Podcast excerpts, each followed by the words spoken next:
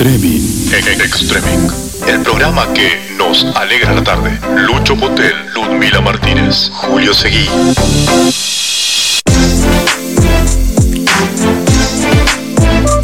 Iguan. Extreming.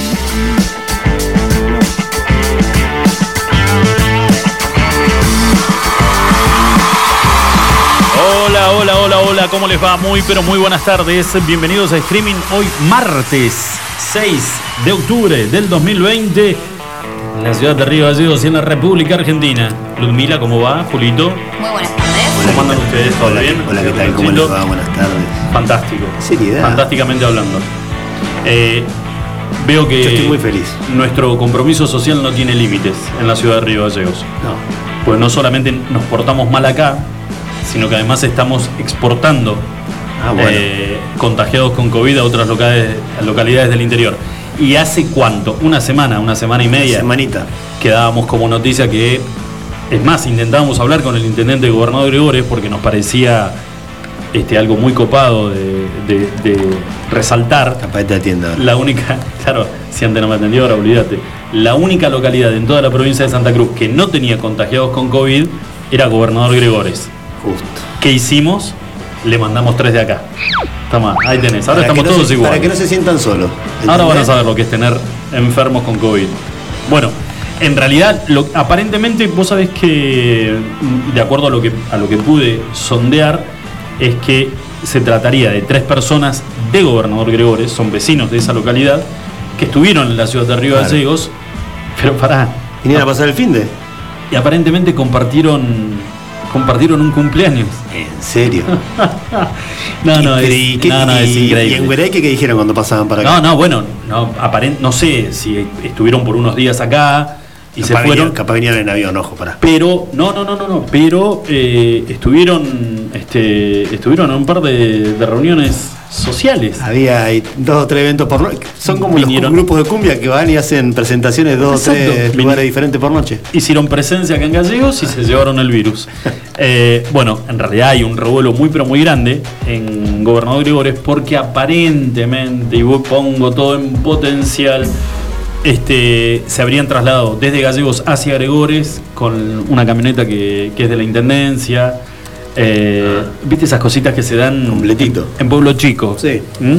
Que ya de por sí los vecinos de Gregores están muy, por- muy enojados porque están viendo obviamente lo que pasa en localidades como el Calafate, en Gallegos, eh, Caleta Olivia, donde los casos aumentan día a día y como, o pareciera ser que la situación está totalmente descontrolada, que no hay forma de cómo contener eh, y frenar la cantidad de contagios, ellos mantenían ese cero que era, la verdad que era un, un Bueno, mérito, una ahí en el en resto de la provincia ya después yo lo discutimos si querés, porque no. Ayer en Río Gallegos hicieron 60 test nada más. La verdad que si así piensan encontrar todos los contagiados de COVID que hay en la ciudad de Río Gallegos, no lo entiendo. 27 positivos, Esos 33 fueron- negativos. yo te 60 escuchaba hoy. test nada más en la ciudad de Río Gallegos. Sí, yo te escuchaba eso, pero ¿A que quién hicieron, encontrar así? eh, digamos, son resultados que, que publica el Ministerio de Salud. ¿Sí? Y la verdad que para una ciudad de, de la cantidad de habitantes que tiene Gallegos, Pero tenés, pero tenés que hacer mínimo tres veces más de test por, no sé, 200, 250, si los querés encontrar, si en teoría hay cada vez más contagiados, ¿no? Si se cree que van subiendo la cantidad de contagios, que se van multiplicando la cantidad de casos positivos, si pasaste de hacer 250, 300 en toda la provincia a hacer 60 nada más en la capital, Yo Bueno. tengo algo para decir sobre eso. Algo que veo en las redes. Me parece que mucha gente no todavía no incorpora bien la información de cuáles son los protocolos igual.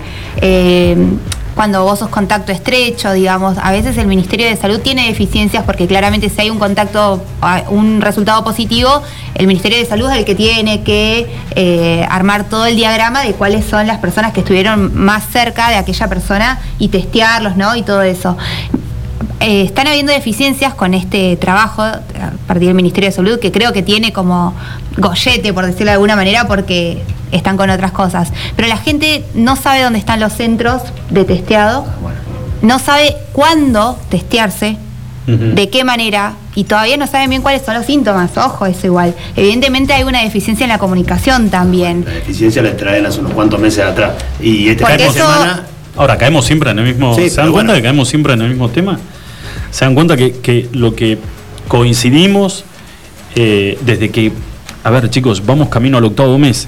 Coincidimos es que la comunicación es, mala. No, no, y es eh, opera transversalmente dentro no solo de las instituciones, sino de la vida social de las personas. Pero más allá de eso, también hay mucha deficiencia cuando eh, sos positivo, que te entreguen la certificación y cuando ya te dan el alta, te vuelven a testear que sos negativo, también hay problemas con eso. Tengo entendido por cosas que he visto de varios vecinos que no saben a dónde ir, no saben dónde se realizan los trámites. Bueno, pero el gobierno cuando le da un positivo a mí, Julio Seguí, me da positivo, me dicen, bueno, ¿con quién estuviste? Estos últimos cinco días estuve con Lucho, estuve con Ludmila, estuve con Charlie, estuve con Adrieta, le empiezo a nombrar y a todas esas personas las empiezan a seguir. Vos me vas a decir que si toda la semana pasada dieron 120, 110, 90, 99, 120 el sábado, multiplica por 4. sacás toda esa cantidad de gente y hoy y el martes me decís que hiciste nada más que 60 test. Claro. Sí, sí, sí, sí. Le están pifiando de todos lados, no solamente que la gente no sepa cuáles son los síntomas, sino los que tienen que ir a buscar o los que nos dicen que nos están cuidando para que no nos contagiemos más. No, no, más totalmente. Pero digo, me parece que la modificación de los números también tiene que ver con esto, ¿no? No solo que eh, yo creo que el, el Ministerio de Salud no está haciendo este trabajo que es el que está- acaba de desplayar Julito, que cuando hay un positivo se tiene que eh, hacer todo un diagrama, ¿no? De los contactos estrechos inclusive, eh, porque no quiero decir que se están mintiendo los números, ¿me explico? No, no creo porque Claro, a- eso es un al- gobierno hoy en día, si nos quiere tener a todos guardados, lo que más le conviene es decir hubo 500 contagiados. Entonces Claro. la gente en teoría se va a asustar y se va a quedar en sus casas. Cuanto menor el número, menos susto va a tener la gente. Yo me parece que hubo eh, una declaración de un funcionario nacional que no es menor, nada más y nada menos que el ministro de Salud de la Nación, de Ginés González García, hace una semana, diez días atrás, dando en una conferencia de prensa un informe y poniendo como punto de preocupación para el gobierno nacional la circulación comunitaria del virus en 10 ciudades de la República Argentina. En el número 3 estaba Río Gallegos. ¿Quién acusó recibo de eso? Digo, seguimos. Te, te lo está diciendo el ministro de Salud de la Nación. Según Ginés González García, al gobierno nacional le preocupa sobremanera la circulación del virus en 10 ciudades específicamente de la República Argentina. Entre esas 10 ciudades, una es Río Gallegos. Nadie acusó recibo, porque digo, siguió todo tal cual venía dándose hasta ese momento, y yo no salvo la presencia, mayor presencia policial en zona de la costanera, porque es la, la zona por donde circulás vos, eh, que circulo yo, perdón, viniendo desde mi casa para casa. acá, para el centro, bueno, no puedo ir para otro lado, eh, creo que es mayor presencia policial, pero también algo que estamos viendo en estos últimos días, y es la, total normalidad de la circulación de la gente por las calles. Ahora, y hablando de falta de comunicación también, eh, se decía que eh, pasada X cantidad de días de duplicidad de casos, se pasaba de aislamiento a distanciamiento social. ¿no? Eso fue lo que pasó la vez anterior. Había que estar como mínimo 25 días que se duplicaron los casos en una ciudad para pasar de fase y dejar de estar en el aislamiento para pasar al distanciamiento. Bueno, el informe epidemiológico de la mañana de hoy, la provincia de Santa Cruz dice que en Río Gallegos la duplicidad de casos es cada 26 días.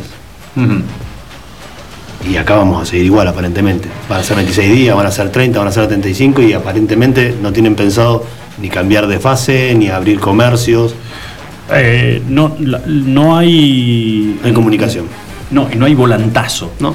Eh, cuando vos este, vas camino y Bueno, seguís, Juli, seguís eh. con una misma, seguís con una misma eh, política, digamos, de. eh, las cosas están prácticamente igual que al principio, solamente que aumentaron el número de contagiados y de personas fallecidas.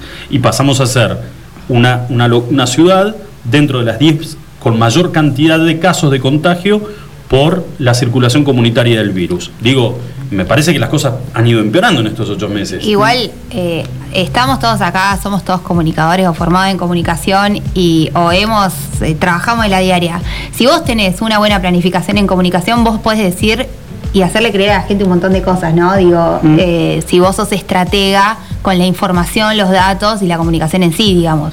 Por algo hay algo que se llama comunicación estratégica, comunicación en crisis, jerarquizar la información, ¿no? Un montón de cuestiones que nosotros que, que estamos en esto, evidentemente vemos que hay una deficiencia tremenda, digo, porque si vos querés llevar calma, ¿no? A la gente, por ejemplo, ¿no?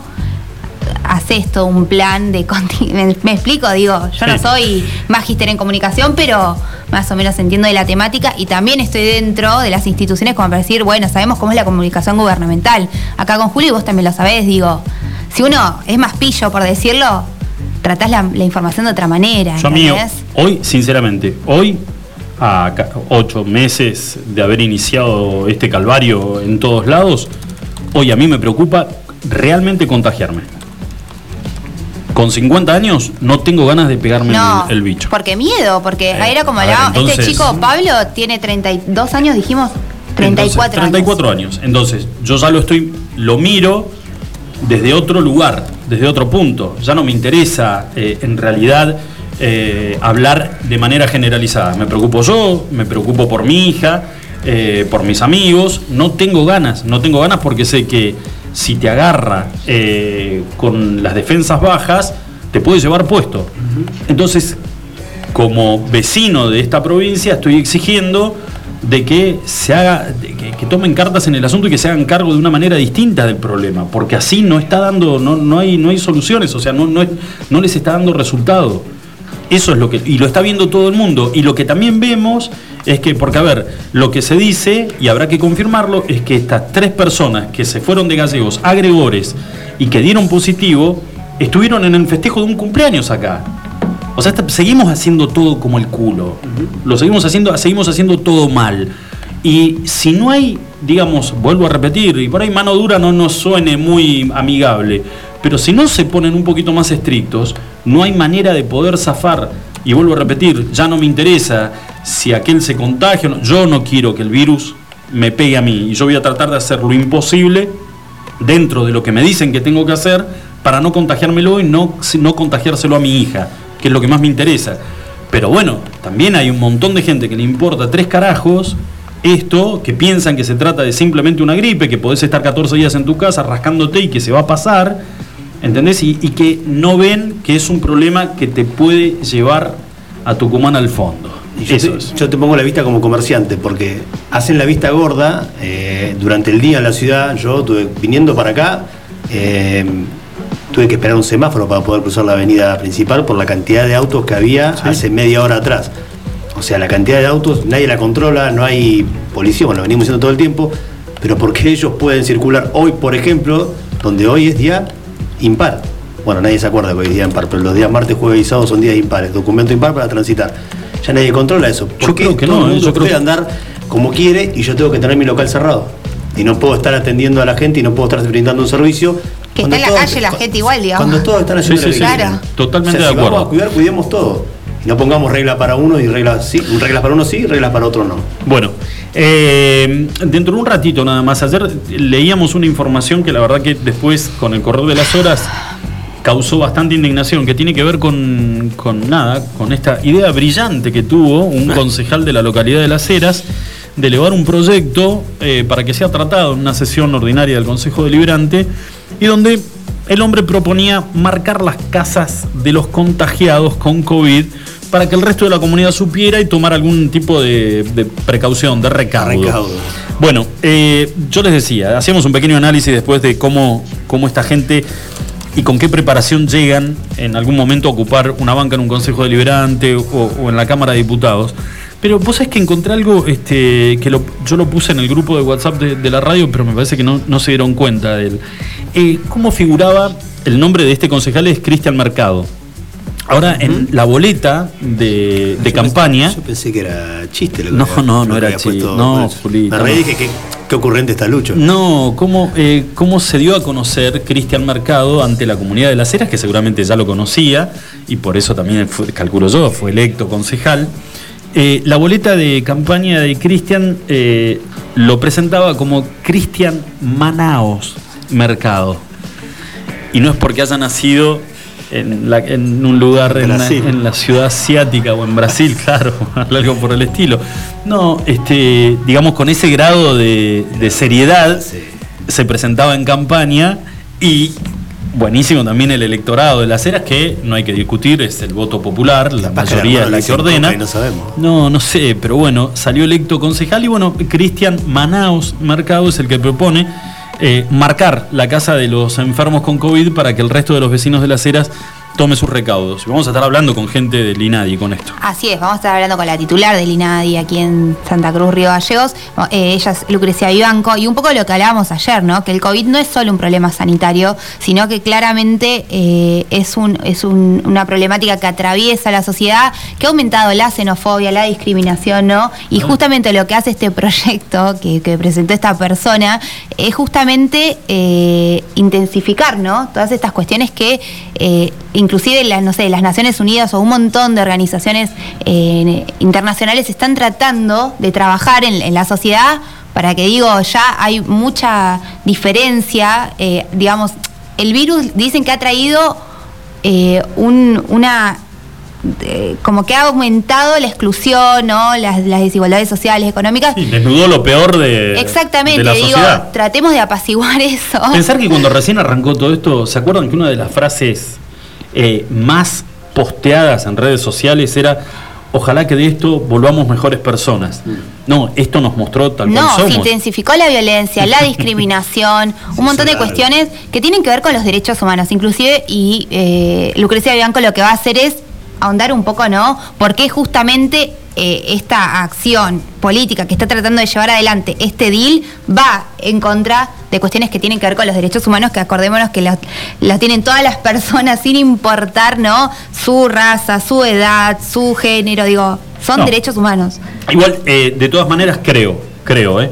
Habría que conocer un poquito en detalle cuál es, ha sido el, el trabajo parlamentario del concejal Vamos Mercado a buscar estos- igual la argumentación, que acordémonos que era muy escueta, digamos. no, no, y era- además contradictoria, porque por otro lado, él afirmaba... No, no es gente de mucho hablar la de la cera. No. El diputado nacional No, no, no. eh, tiene, tiene un récord, el hermano del intendente. Carambia. Fue el único diputado que no habló en una sesión en la Cámara de Diputados. Jamás, jamás, habló. No, no pidió la palabra. No creía, o por ahí capaz que creía que el trabajo de sus, Para, de sus pares era mucho más importante Sí, que el que podía presentar él.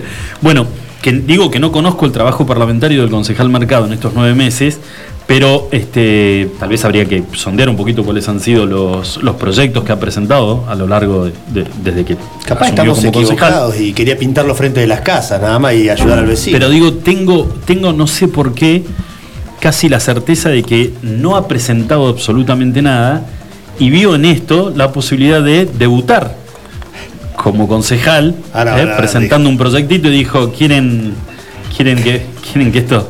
¿Querés que me explaye? ¿Quieren que esto se, se- escuche, que esto se, se divulgue, que esto se, se discuta? Ahí voy con, con esto. Marquemos la casa de todos los que están infectados con COVID. Bueno, eh, pero además es lo que pedía en el, en el eh, lo que él creía en el, en uno de los, sí, lo que decías vos, mira, este, escuetos fundamentos del, del proyecto, era que él estaba seguro que iba a generar empatía con el resto de los vecinos. No, buenísimo. Sí. Buenísimo, ¿no? Se Vos tu todos de acuerdo para mirarlo de costado, me parece. Vos con tu casa con una C grandota de COVID, ¿viste? Y con un redondel alrededor. No, aparte utilizando una metodología que eh, ha sido muy criticada justamente porque tiene que ver con hechos históricos que son aberrantes, digamos, ¿entendés? No, no, no, no. o sea, digamos todo. No, y no lo veo. Yo vi una foto, pensé que tenía algo que ver con la raza aria o, o por ahí algún cultor del, de- del nazismo. Pero no, es igual que yo, bastante morochito. La Claro, verdad, no, no ¿de dónde tengo, viene no tengo idea de dónde le de dónde viene esa xenofobia, señor? Bueno, eh, chicos, me echamos algo de muy buena, Ahí muy buena está. jornada para el Por tenis. eso cuando arrancaste el programa te dije yo estoy muy contento. Muy buena jornada Porque la para el tenis, Una ¿eh? jornada histórica, no solamente por lo que hizo hace un ratito nada más que terminó de jugar el Peque Schwarman, Sí. metiéndose por primera vez en su carrera en semifinales de Grand Slam.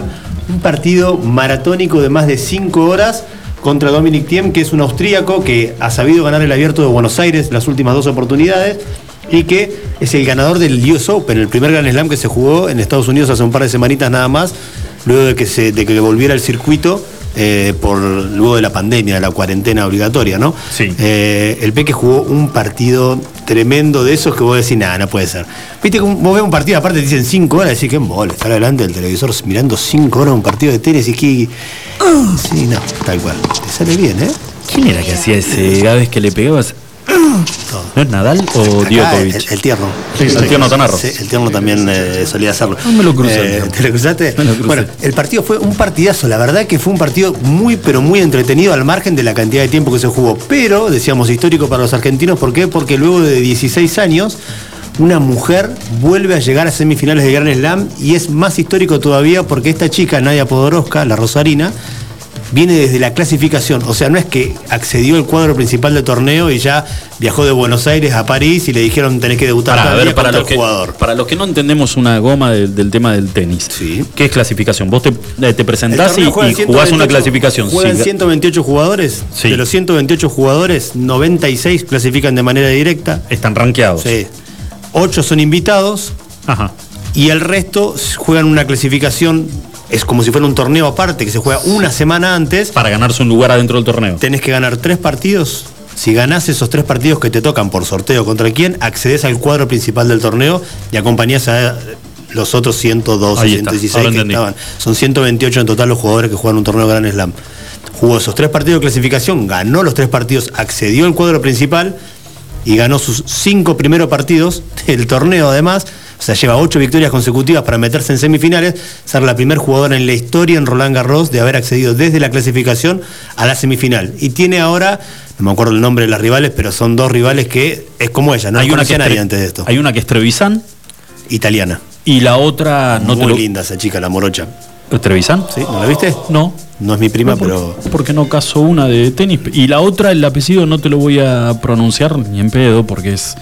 No, no, no sé la nacionalidad, pero es- son los famosos, los famosos apellidos que tienen 10 consonantes y dos vocales. Algo así como Schwarman, parecido, pero bueno. Exactamente. Eh, le clavaron el peque. Bueno, la nuestra también viene de otro Podoroska. Sí, nada que ver. Yo la verdad que cuando todo ¿Viste? el mundo festejaba al principio, yo digo, ¿y esto qué nos que ponemos festejan contentos? tanto, porque la verdad que juega muy rusa. bien, mucha fuerza, muy raro ver en el tenis femenino que le peguen con polenta, salvo cuando la ves jugar a Serena y a Venus Williams, que se pegan dos palazos que parece un torneo de varones.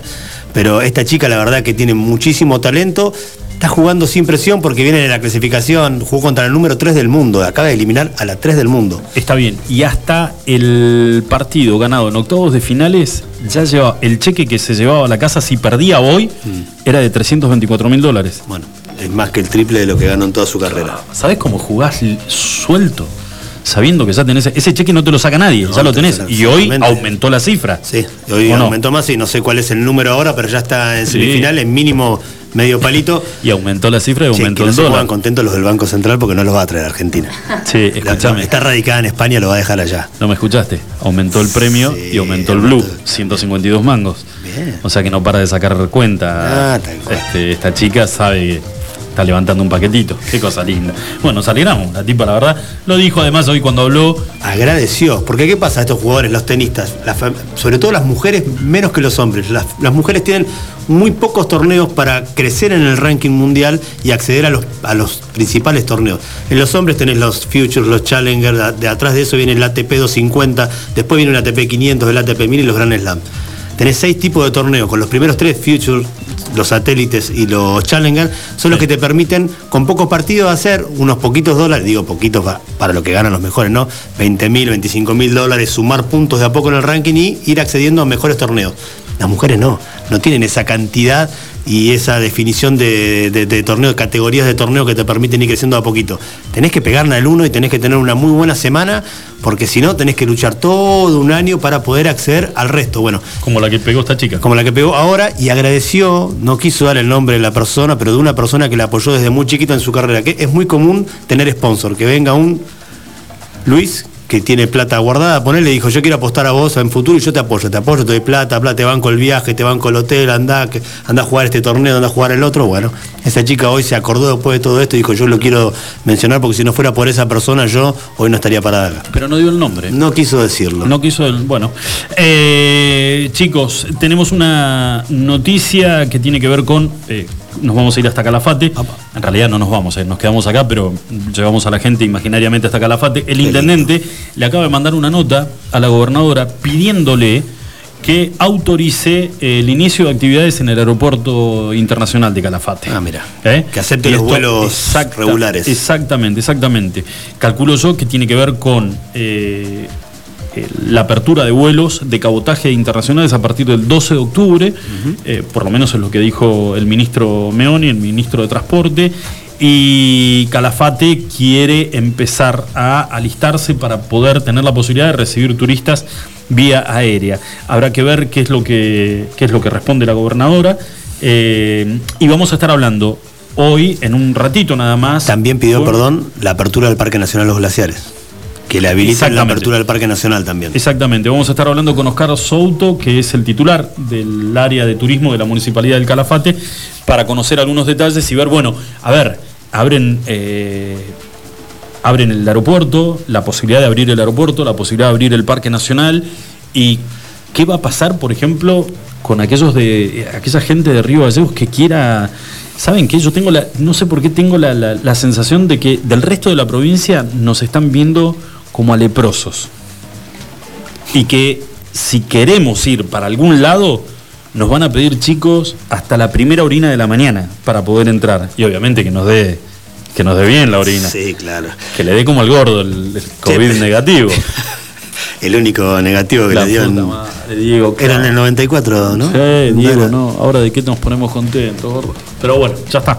Eh, así que vamos a estar hablando con el titular del, de- del área de turismo de Calafate. Aeropuerto de Calafate que están buscando que pase a ser internacional, porque es cierto, tiene el cartelito que dice Aeropuerto Internacional de Calafate, pero no es del todo internacional. Para recibir vuelos de afuera tiene que pedir una autorización especial y ahí se autorizan de que, de que entren los vuelos, no como el de Río Gallegos, que ya de por sí es un aeropuerto.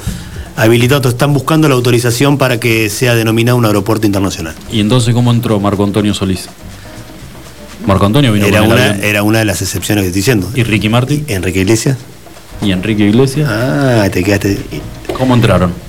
Y Ana, y Ana- venía. y Ana Cornico, ah, no vino Ana, ¿no? ¿No la trajo? ¿O Eso sí? venían con, con avión charteado, ¿no? Obvio. Qué lindo. Como ¿eh? Lionel, que llegó ayer a Buenos Aires.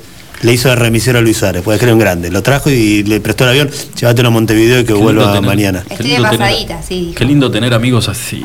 Yo lo único que te puedo chartear son tres salchichas ahumadas que tengo de que Y me no quedaron sé, de. ¿eh? Yo todavía estoy ¿no? esperando mi regalo. Que las tengo frisadas. No, ¿sabés qué hay para este viernes? Y acá sí nos ponemos picantes y acá cambiamos. Y acá nos cambia el Sí. humor. Yo Acá te, iba, nos- yo te iba a decir, Vamos a ¿puedes empezar a hablar. unos- Le- un dulcito? No hay- Vamos con unos dulces. Este viernes tenemos, entre otros premios, porque se van sumando, ¿entendés? Es increíble cómo. no importa la cómo el consigna, comer- ella arrancó por el premio, derecho. Eh, porque la que gente, es que a la gente se la tenés que vender así. Ahora, ¿Qué querés? no, a ver qué queda. No, está bien.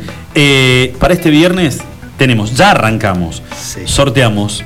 Yo calculo que una docenita, con una docenita está bien. Ah, no, yo, yo estoy contando acá y. De uno, churros. dos, tres, docena, cinco. docena Ojo, de. eh. No, no, no, no. Seis veo yo, se Pará, jugó igual. ¿eh? docenas de churros Seis. con dulce de leche y crema pastelera. Ahora, cuando digo churros, vos que estás en tu casa no esperes un camión de la UOCRA cargado con 12 todos en cuero aceitados que bajen a tu casa para hacerte masaje. No, son churros pastelería, ¿no? De panadería Santa Cruz. Así que tenemos una docenita de churros. ¿A vos te gusta el churro primero, relleno o sin relleno? No, a mí me gusta con relleno. A mí el churro me gusta con ¿Vos? relleno. A mí sí. A mí sí. Contestá, porque no voy a decir. A mí si me lo vas a, si me Pero- lo vas a dar, dámelo completo. ¿Pero bañado en chocolate o no? O eso es una, eso es una porteñada. no. Sí, sí, muy porteñoso. Pero ¿sabés lo que pasa? Es que estoy si, preguntando. si busco la pataleta al hígado, dámelo con todo. Bañado en Metele chocolate con chocolate, metele chocolate. Metele chocolate. Metele chocolate. No vas a hacer, no vas a hacer lo que hace la embajadora de la birra, que se pide una cerveza negra, Sí. eh, Andás artesanal, Andás a ver con qué rellenas el churro. igual. para, me- para mejorar. No, claro. ¿Eh? Seguimos hablando siempre del mismo tipo de churro, ¿no? Claro, sí. Perfecto. El otro no se rellena. No, porque hay otros que se prenden. y- Ah. No, este es churro de. que después de ese churro que se prende, ¿Cuánto va? Per- perdón. te encarás un Sí. churro dulce. Docena, docena y media, ¿qué, va- qué va a ser? Docenas, dijimos. ¿Docena dijo? Sí, no. Me, me mandó la foto y me dijo, toma, esto es para el programa. Sí. Le- Uno, dos, bueno, calculo que son. cuatro, cinco. No, boludo, pero no son eso. Esos churros no llegan al viernes, me llegan como paquete de No, vela. bueno, yo estoy viendo lo que está proponiendo, que estaba contando igual. Sí, yo me puse contento primero porque dije, bueno, lo llevo para casa. Me dijo, no, no te hagas los rulos porque no son para tu casa, son para el programa. Eh, pero bueno, el tema de la consigna es, queremos saber, y ya lo damos por, este, ya lo, lo tiramos, Sí, tíralo. tiramos, Todo tuyo. es papelones vía este, festejos navideños. Yo ya conté algo, de lo La, cual. la peor Navidad. ¿Para pelones o la peor Navidad de tu vida? Y dijo bueno, pero por ahí capaz se, se descuelga alguno diciendo falleció mi abuela justo antes de las 12 y a no, y a esa, ¿cómo, la, ¿cómo le ganas a esa? Hay que comprobarlo, que mande la papeleta donde esté la fecha. o alguna foto de con la abuela haciéndole respiración boca a boca Sí, o algo si, por no, el no, estilo. si no, no cuentan el, el, el- Todos. el Sí. concurso. Se me atoró mi viejo con un carozo. La pasaba, tuvimos que llamar a la emergencia, un despelote, ¿viste? La pasamos. Bueno, pero además, nada, la famosa tía que nadie quería que, que viniera, pero sin embargo la terminan invitando, porque la idea es dar una imagen en el festejo navideño de que estamos todos, todos unidos, Ah, estamos todos todo- contentos. Todo amor y ¿entendés? paz. Y es Qué la famosa todos juntos en familia y la y es la famosa tía quilombera, ¿eh? que se toma dos copas. la foto Y arma quilombo. Escuchame, sí, control. No, y además empiezan a pasarse factura de que vos te quedaste con una parte del terreno, que ese terreno era mío. Cuando la madre todavía no se murió, pero se pelean ahí delante de la vieja. Si me Bueno, la dejabas a mí, dijo el primo, ¿cómo no, no me dicho? historia. Y vos callate, cornuda. No, ahí, ahí se pudre todo. Ahí se pudre todo. Che, premio del minimarket también, además. Obvio, de- obvio, de los churros y de los una churros. plantita de alondra. y- Alondra, Alondra se pone esta semana? Se Dijo pone esta sí. semana también. Bueno, unas- Así que- unos alfajorcitos del minimarket de Habana, el gringo generosamente va, a ceder como todos los viernes. Perfecto. Chicos, 33 minutos pasaron de las 5 de la tarde. Vamos a hacer la primera pausa del día de hoy, cortita, y cuando volvemos, estamos hablando con la gente del INADI por este proyecto de, de ley del Consejo Deliberante de las Heras, marcar las casas de todos los que están enfermos de COVID. Divino el nieto de Hitler, ¿eh? Después de la pausa, ya volvemos.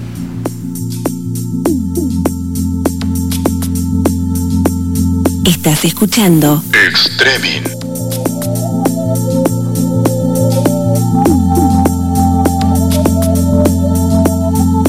I know I've been out of my control, way I was before, but I hope you can see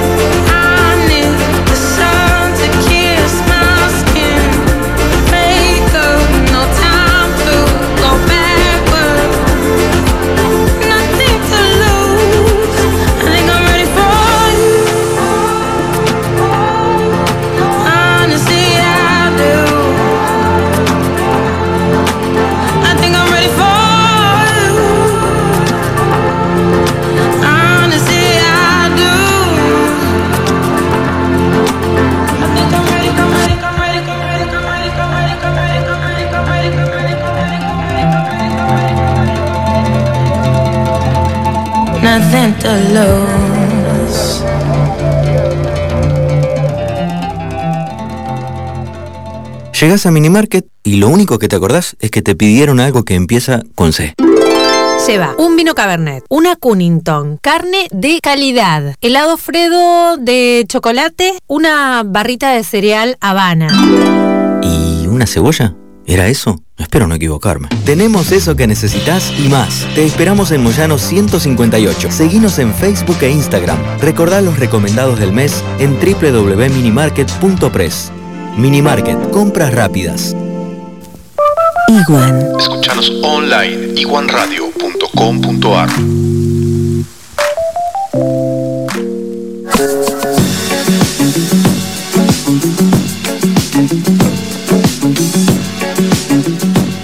Muy bien, chicos, 39 minutos. Pasaron de las 5 de la tarde en la ciudad de Río Gallegos, 11 grados la temperatura.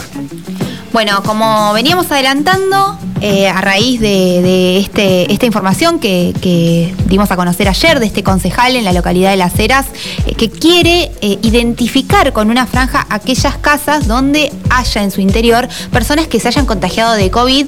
Y tenemos otra información, Julio, de otra provincia que Fue precursora en este Claro, Ah. que tenía como un antecedente. Lo quiso hacer en la provincia de Jujuy el gobernador Morales allá por el mes de abril cuando arrancó todo este eh, problema de la pandemia, cuarentena en nuestro país. Ya lo quiso hacer, pero finalmente no, no llevó a buen puerto su, su idea, su intención. La misma- Perfecto. era la misma idea, marcar las casas de los contagiados. fajas en las casas de los contagiados. Ah, en este sentido vamos a hablar con Lucrecia Bianco, ella es la titular de INADI.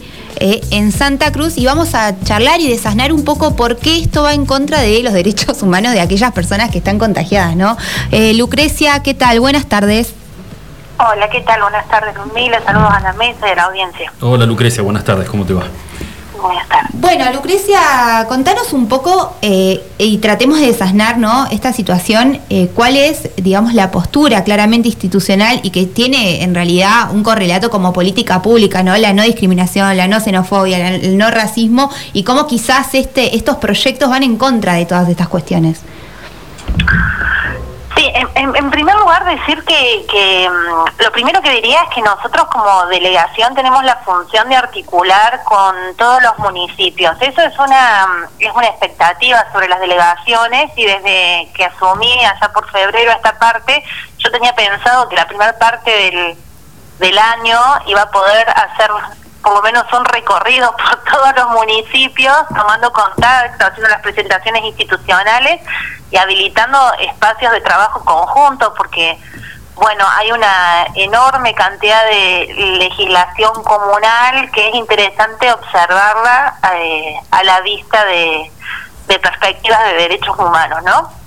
Eh, debo de decir que, bueno, como a todos nos sorprendió esta situación de la pandemia y la coyuntura me ha llevado a, a- a tra- a- al teletrabajo o al trabajo remoto, con lo cual hemos tenido distintas interacciones con distintos municipios en situaciones diversas en las que se ha pretendido avanzar eh, con, en principio, protocolos o actuaciones, digamos, que entiendo que no siempre están motivadas con, con un sesgo, que justamente la motivación no tiene un sesgo discriminatorio, no obstante las acciones que pueden sucederse a continuación sí lo son.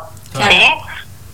Eh, digo, ayer cuando tomé contacto, tomamos contacto con, con esta noticia, me, me, comuniqué con el concejal y, estuvimos conversando un largo rato respecto de cuál es el criterio que primaba en esa propuesta eh, que, hacía, digamos, ¿no? Eh, dentro de lo que el concejal argumentaba tenía que ver supuestamente con una circunstancia de cuidado, entonces yo le, le- le proponía pensar conjuntamente qué tipos de cuidados estaríamos eh, brindándole a una persona a la hora de signar su casa con una especie de banda autoescrachadora, ¿no es cierto? O, o que le escrache el municipio.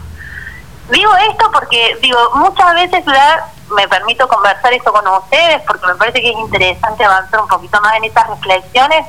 Esto de, de, mm, de que se suele indicar aquel, este o el otro discrimina y nos cuesta vernos a nosotros mismos en esas circunstancias.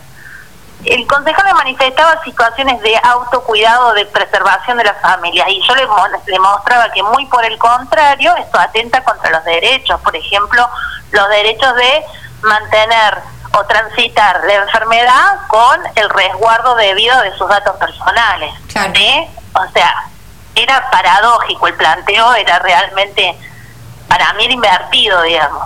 Claro, vos sabés- Eh, perdón, Lucrecia, vos sabés que en, en parte del fundamento de la presentación del proyecto, él aludía de que eh, estaba seguro de que esta medida iba a generar empatía con el resto de los vecinos, a lo que nosotros decíamos cre- que creíamos que era por el contrario, ¿no? digamos el hecho de, de tener tu casa marcada, identificada, eh, no, no, no iba, la empatía, nada, te la debo para, para otra pandemia. Sí, como por, eh, digo, esto puede estar en tus intenciones, no obstante, nosotros hemos visto y tenemos algunos elementos de cómo esto, este tipo de, de signaturas han funcionado en otros lugares del país en estos meses que, que transitamos de COVID-19 y vemos que justamente ocurre lo contrario. Entonces, nosotros tenemos que prever cualquier situación institucional que pueda propiciar estigmatización, que pueda propiciar ruptura del lazo social o ponga en peligro a las personas, digamos, esto claramente. Lucrecia. Yo creo, sí, no, perdón. disculpa, sí, perdón. No, decime. No, nosotros lo que podemos advertir desde este, obviamente, espacio, pequeño espacio de comunicación, es cómo la pandemia ha dejado en evidencia la importancia de la comunicación dentro de un montón de espacios. Nosotros queremos consultarte a vos si vos consideras que quizás lo que se necesitan hoy es mayor promoción, información justamente de estas temáticas para que no solo, a ver, digamos, el concejal es parte de una sociedad, ¿no? Es una persona con subjetividades, digo, ¿vos creés que es esencial trabajar desde las instituciones estas temáticas en más profundidad para que estas, eh, digamos, no sean parte de, por ejemplo, proyectos de ley, proyectos de eh, legislativos o otras cuestiones? Sí, nosotros justamente decía esto, ¿no? Nos pusimos en contacto con el, el concejal, lo llamamos a la reflexión, pensamos conjuntamente, no obstante yo le solicitaba que me enviara el proyecto eh, para, para poder hacer estas observaciones por escrito, porque son eh, herramientas muy interesantes a la hora de pensar las legislaciones, o sea, las legislaciones comunales, las ordenanzas, todas. Y digo, esto es un poco parte del trabajo que nosotros nos queríamos dar en esta primera parte del año con todos los municipios. Nos sorprende la situación, la, la, la, la coyuntura de la pandemia, pero pero ya digo, hay mo- mucho material legislativo, ordenanzas, etcétera, que deberían ser revisadas a los ojos de eh, criterios o, o perspectivas de derechos humanos. Y esa es parte, es parte de nuestra misión en la delegación. A veces se piensa al INADI solo como un espacio de denuncia, cuando en realidad nosotros nos proponemos para pensar conjuntamente con distintos organismos y entes del Estado políticas públicas antidiscriminatorias, digamos. Cuando nosotros llegamos a una denuncia estamos llegando tarde, lo que tenemos que tratar es que es de anticiparnos a situaciones que puedan producir discriminación, que sean estigmatizantes, que vulneren los derechos de las personas. Yo entiendo en este caso concretamente que, esa iniciativa no, por supuesto, no es viable. Nosotros nos manifestaríamos por escrito explicitando cuáles son los argumentos eh, que tienen que ver con esto, con preservar el derecho de identidad de las personas, que tienen que ver con el resguardo de la integridad física, que tienen que ver con las experiencias que han ocurrido en otros lugares del país, digamos, no de la provincia. Y, y esto frenaría aquí, digo, pero hay mucho para trabajar eh, con, con los espacios comunales en estos temas. Y con el tema de las eh, cintitas rojas para marcar la basura, por el tema de los recolectores de basura, que también se utilizó en varias ciudades, incluso acá en Río Gallegos, o se había hecho eh, viral en las redes sociales para tratar de cuidar a los trabajadores recolectores de basura, que aquellas familias que tuvieran eh, COVID positivo le pusieron una cintita roja. ¿No es también, eh, está bien, no le estoy poniendo un- una banda o una marca en su casa, pero en la puerta de su casa están dejando una bolsa de basura, algo similar. No sé cómo lo entendieron ustedes esta Ahí el situación. planteo, cuando, cuando, cuando tomé contacto con esa realidad, digo, bueno, pero acá hay una diferencia, si, se- si es institucional o es algo que se viraliza en las redes. digamos. Ahí hay como una, digo, es un planteo institucional, es un planteo del municipio, es un planteo de los trabajadores de, de, de los recolectores de basura, digamos, ahí podemos pensar eventualmente denuncia, etcétera. Yo lo que digo es que lo mismo, signar una casa con una cinta roja es de verdad dar a conocer una circunstancia innecesariamente, digamos. Nosotros tenemos que apelar en este contexto a las pautas de cuidado responsabilidad individual y responsabilidad social. Se entiende que una familia que está atravesando una situación o un contagio de la enfermedad toma todos los recaudos para que sus desechos o sea, sean puedan ser puestos en contacto con un recolector de basura y que de parte del municipio están están adheridos a los protocolos de cuidado de sus propios trabajadores. Digo, no tendríamos por qué nosotros autoponernos una cinta roja en nuestro residuo. Pero ahí hay una cosa diferente, digamos, porque yo hasta donde pude tomar contacto con esa realidad, entiendo que tenía que ver con una campaña impulsada por las redes sociales. Entonces, ahí es interesante pensar cómo nosotros, ciudadanos, ciudadanas, actuamos en esas circunstancias, o sea, sin corroborar la fuente, sin pensar de dónde viene, digo, en el caso del que vos planteás, concretamente la, la, familia, había una familia que planteaba que no le levantaban la basura porque tenía una cinta roja, incluso después de haber atravesado el, la instancia de, de 14 días de aislamiento, ¿no? Mm. Digo, esa familia, ¿por qué se autosignaba con un lazo rojo? ¿Se lo pidió el municipio? Bueno, esa es una situación. Me dicen, no, no es que pidió el municipio. El, problema es cuando el Estado es el que va en contra de los derechos humanos igual. Digo. Perdón, Ludmila, no te escuché. Que digo, el problema es cuando el Estado genera, eh, en este caso, herramientas políticas o en contra que de, noten, ¿no? Eh, en contra de los derechos humanos vulnere los derechos humanos. Esa es una circunstancia. Puede ser también un vecino, una vecina el que te discrimine, eso no tiene nada que ver, pero digo, cuando es un mensaje que se viraliza y yo autopongo la cintita roja porque se me ocurrió, porque lo vi en una fake news o porque lo veo, digo, ahí hay otra situación. ¿Me explico lo que quiero decir? Nosotros, digo, podríamos decir que es una campaña que vulnera o que dejen o, que expone de una manera indebida a las personas en esa casa. Pero no no es lo mismo a pensar una ordenanza o una propuesta legislativa comunal digamos que eh, vulnera derechos humanos. Seguro. Ahora Lucrecia volviendo mm, una última consulta volviendo nuevamente al tema de, de las ceras nosotros decíamos ayer obviamente que cuando leímos la noticia impacta porque genera nada. Uno lo, se traslada rápidamente a través de la historia y hay hechos similares que la verdad que nos avergüenzan como, como integrantes de, una sociedad o, ser miembros de la, de la raza humana. Eh, decíamos la noche de los cristales rotos con la aparición del nazismo en Alemania, marcando la casa de los judíos, digo, cosas que la verdad que son para el olvido, eh, o en realidad estar presentes para no volver a cometer ese mismo tipo de errores. Pero lo que nos llamó la atención también fue que el concejal presentara y que contara con el voto de la totalidad del resto de los concejales para que ese proyecto sea tratado. Digamos, o sea, eh, el resto de los concejales, salvo la concejal Alonso, que hoy dijo que no iba a, contar, o por lo menos no, ese proyecto no iba a contar con su con su apoyo, eh, con el voto positivo, el resto estaban dispuestos a debatir ese, ese proyecto. ¿Cómo, digamos, ¿Cómo te suena a vos eh, eso, digamos, que, que, el error sea colectivo, que ya no sea de parte de uno solo, una iniciativa de un solo concejal. Eh, tenemos un tiempo. a, mí me suena dos cosas, o por lo menos me permite pensar en este momento dos cosas, los invito a pensar conmigo. Em, la primera cuestión es esta, de que, no, que, que todos y cada uno tenemos susceptibilidad, solemos ser más susceptibles a determinados tipos de discriminación y no a otros. Sí. ¿Sí? Y el otro elemento, fenómeno curioso, es que todos asumimos que todos pensamos lo mismo respecto de algunas cosas. Y algunas cosas se instalan como sentidos comunes asumidos socialmente. ¿Sí?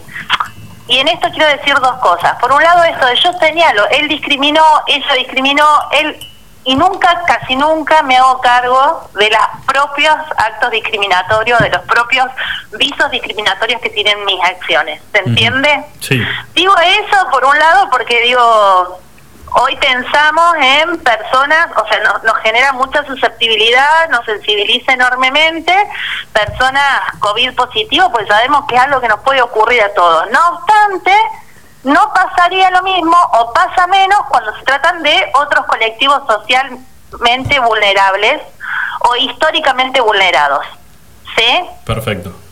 Digo esto porque porque pienso en Caleta Olivia, pienso en zona norte y en situaciones que se han dado con la comunidad gitana, ¿sí? Sí. Y toco un tema sensible porque esta es una provincia que según el, el, el observatorio del INADI tiene una gran tolerancia a la discriminación de las comunidades gitanas, ¿sí? Entonces, yo digo, ¿cómo nos posicionamos en un lado y en el otro y cómo pensamos que discriminar, sí, que la, que la experiencia de designar al otro como un otro distinto y después un otro peligroso es histórica y que nosotros tenemos que desmontar una cantidad de elementos sí de pensar al otro como un otro posible un otro distinto a mí un otro posible peligroso lo tenemos que desmontar en una cadena de sentidos sí me explico Sí, sí, sí, sí, sí. eso por un lado, por ejemplo, ¿no? Y, el- y luego por el otro que se va como gestando un sentido común en el que todos asumimos que pensamos las mismas cosas, como por ejemplo, este concejal me decía, pero mi intención era cuidar. Bueno, pero pe- y probablemente eso ha sido la misma intención la de los otros dos o tres concejales que lo acompañaron en la que lo que apoyaron este este este proyecto. Claro. No obstante, cuando ampliamos la mirada y pensamos las experiencias en otros lugares, vamos a poder decir y advertir que ese sentido común de cómo cuidamos, digamos, de cómo el cuidamos cuando exponemos, es un sentido común absolutamente arbitrario e invertido. ¿Sí? ¿Me explico con el razonamiento? Sí, eh, Esto para decir qué cosa, eh, no sé si Lucho, sí. todo, estamos los tres para- escuchando. Para decir qué cosa, que, no, que tenemos que trabajar muchísimo en sensibilización, que tenemos que trabajar muchísimo en, en, en, de sentidos comunes, que tenemos que trabajar mucho el tema de la capacitación, que es muy importante que los funcionarios, las funcionarias públicas tengan esta sensibilidad, que adopten una perspectiva de derechos humanos. Eso no es una tarea sencilla. Hemos avanzado un montón, de verdad yo considero que que la Argentina ha avanzado muchísimo en legislaciones en, y en, en materia de derechos humanos y de inclusión y reconocimiento a, un gran número de colectivos históricamente discriminados, no obstante todavía falta trabajar muchísimo más. Y yo coincido con el planteo que ustedes realizan, digo, la pandemia si, es- si algo ha dejado en evidencia han sido todas las intemperies, o sea, todas esas colectivos históricamente vulnerados que han sido revictimizados y revulnerados de condiciones de pandemia. ¿sí? Eh, para mí es absolutamente así. No obstante, bueno, la misión del Estado es seguir trabajando en la sensibilización, en el desmonte de estos sentidos comunes eh, que, que históricamente han, han legitimado eh, han legitimado la desigualdad, al acceso de derechos, etcétera, digamos, me parece que esa es la tarea y que en eso estamos. Perfecto. Lucrecia, Digo, si me preguntás cómo lo explico y cómo lo explico rápido, digo, es difícil, es porque tenemos que seguir trabajando, porque socialmente tenemos que seguir trabajando estos temas. no, no, no, no, totalmente de acuerdo. A ver, eh, es algo que, que viene con una huella histórica que obviamente necesitará años de trabajo para poder eh, ponerlo en, el, en la senda que, que merece estar. Eh, lo Claro, que y sí, hoy que te son- llama... y que hoy son los y que hoy son la- que hoy son las personas co- eh, con covid positivo pero que antes fueron por ejemplo por motivos de salud discriminados a las personas VIH positivas Claro. y que antes fueron los leprosarios etcétera o sea se repiten sistemáticamente esta este mismo esquema donde aparece uno un uno otro que es peligroso para mí Seguro. Eh, y, y una cuota de ignorancia importante, lo que llama la atención es que esta cuota de ignorancia salga del seno de un consejo deliberante. Pero bueno, eso si querés lo podemos, lo podemos charlar y lo podemos debatir, no, no con vos, pero digo, podemos debatirlo hay que con quienes. acompañar, hay que fortalecer esos, esos organismos, hay Sí. que sí, hay que trabajar en la formación. Seguramente. Por supuesto. Lucrecia, millón de gracias por estos minutitos de tu tiempo. No, está bien, un- gracias a ustedes, saludos. Un gusto, que estés bien. Chau, chau. Eh, bueno, el- lo bueno es que aparentemente el, el proyecto este quedará ahí. No, y esto, mague. que inmediatamente, digamos, se pusieron en contacto y le explicaron que está todo bien con las intenciones, pero que claramente eso va en contra de una perspectiva de derecho que hoy, digamos, es como Bueno. dice ella, hoy discriminamos a las personas que tienen COVID, pero hay otros actores sociales que también son discriminados, digamos. Seguro. Eh, les tengo una, una- Hoy se va a poder ver, este, para aquellos que tienen ganas de salir, mi hija es una de esas, que a la noche ella sale a mirar las estrellas. Ah, mira. Ah, sí, le pinta por ese lado y sale, se va al patio, un rato le digo, ten cuidado, ¿Vos le crees? está lleno de gaviota, paloma, no vas a hacer cosas te comas un. Pero hoy se va a poder ver Marte sin telescopio eh, eh, y no va a volver a estar tan cerca de la Tierra como va a estar hoy a la noche hasta el año 2035. Con la sal que tenemos nosotros. Interesantísimo. No, tremendo, una noticia que la verdad que me llena. Eh, yo no sé si Marte no se nos viene a Luna. Sí, puede ser. Con, la sal, reojo, con ¿no? la sal que tenemos se nos cae Marte en el medio de la cabeza. 59 minutitos pasaron de las 5 de la tarde, vamos a hacer una pequeña pausa, señores, una noticia bastante triste, ¿eh? y especialmente para aquellos que de música... Los rockeros. eh, exactamente, desde hace muchísimos años, hoy falleció Eddie Van Halen. ¿Sí? Durísimo. Ni te importa tampoco. No, sí, pero me estaba acordando de. ¿De escuchaba en películas como Volver No al te- futuro. Exactamente, muy bien, bien ¿Eh? ahí. ¿Cómo que Eddie? Van Halen, ¿eh? Claro que sí. ¿Pensaste que te iba a volver? No, Luis. Se fue, se fue de gira en el día de hoy. Una tristeza. Pequeña pausa, ya volvemos.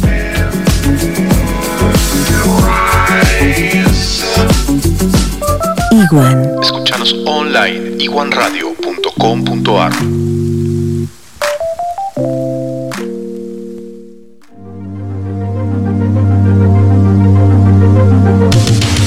escuchando Extremi.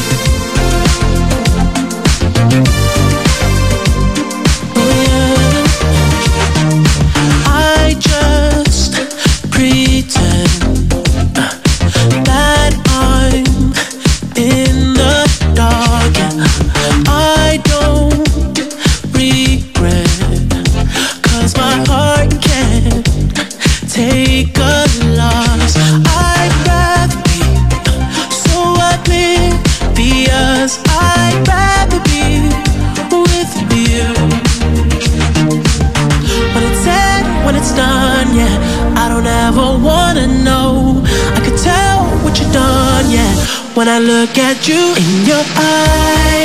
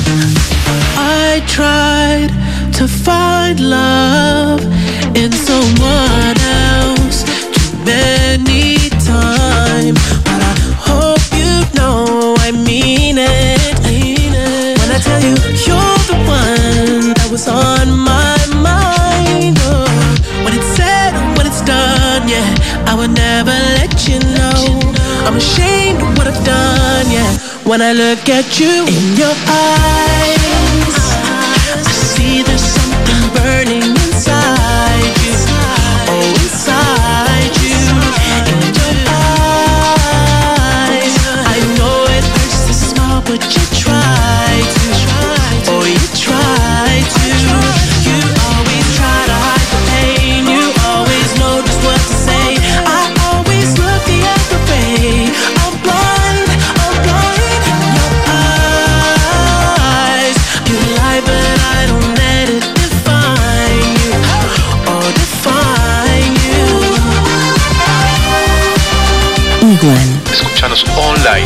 big1radio.com.ar. eyes. I see there's something burning inside you. Oh, inside you. You always try to hide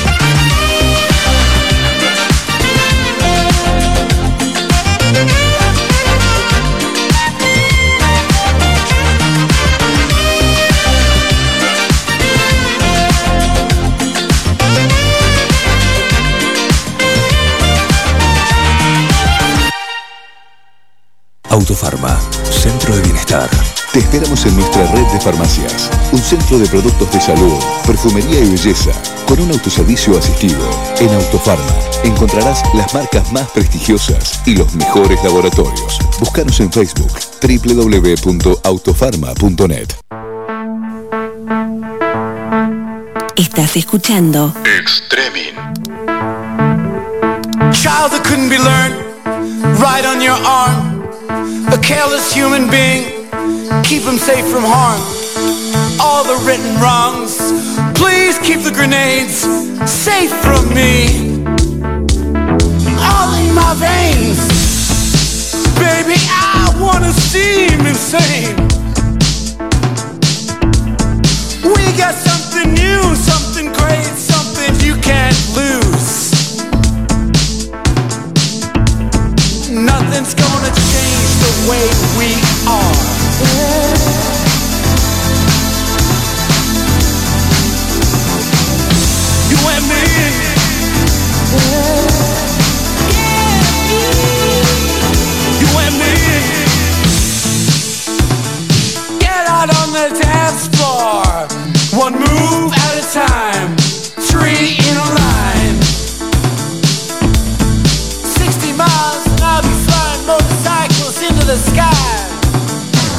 sir. Cash, cash, cash is a cash society. What you gonna do about that? And I got things you never seen. If you got love, you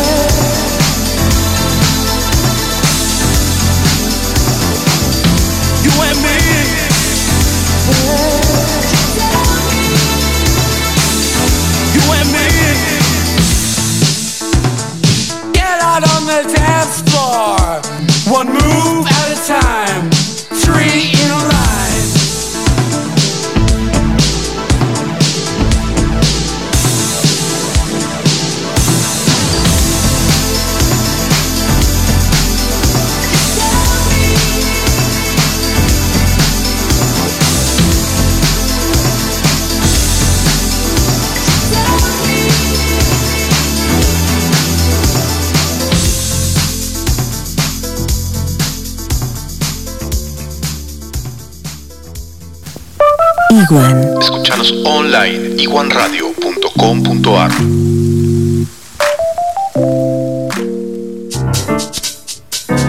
Muy bien chicos, 8 minutitos pasadas las 6 de la tarde, 11 grados la temperatura en la ciudad de Río Gallegos y estaba recién viendo una noticia, no sé si la habrán visto ustedes, se la comentamos a la gente, el regalo que le hizo eh, Mirta Legrand a su nieta Juana Viale. Una caja de chocolate. Mm, no, no, no, no le regaló una caja de chocolate, le dijo, gastó una- unos manguitos más. Unos, zap- unos zapatitos. Unos Arcani. No, no, ¿No? no. Una de las joyas que promocionan el programa. Un- No, gastó, gastó una monedita más, un poquitito más gastó. Mirta. Mirta calculo yo que, eh, bueno, su- sus nietos toda la vida han sido su, su debilidad, ¿no? Tanto Nacho, que es productor de su programa, como Y ahora Juanita. Juanita que sigue como se ve que ella va a ser la que siga siempre el ciclo, porque aparte es igual a la abuela, digo, en cuestiones discursivas y, y cómo maneja el programa. Después de no sé cuántos días, casi 200 días, Mirta salió, hace menos de una semana, salió de su casa. Salió, pero ¿qué hizo? Fue a hacer este, andaba buscando el regalo para la nieta. ¿Qué le regaló a Juanita? ¿Usa barbijo, Mirta? ¿Eh? ¿La viste con barbijo a Mirta o qué? No, está toda sanitizada ya. Ya de por sí, cuando sale ya le pegan una rociada. y- Una burbuja. Olvidate. Bueno, le regaló a Juana una casa en Barrio Parque. Ah, una casa. Una casa en Una Barrio casita. Parque. Una casita. en ¿Como Barrio ambiente?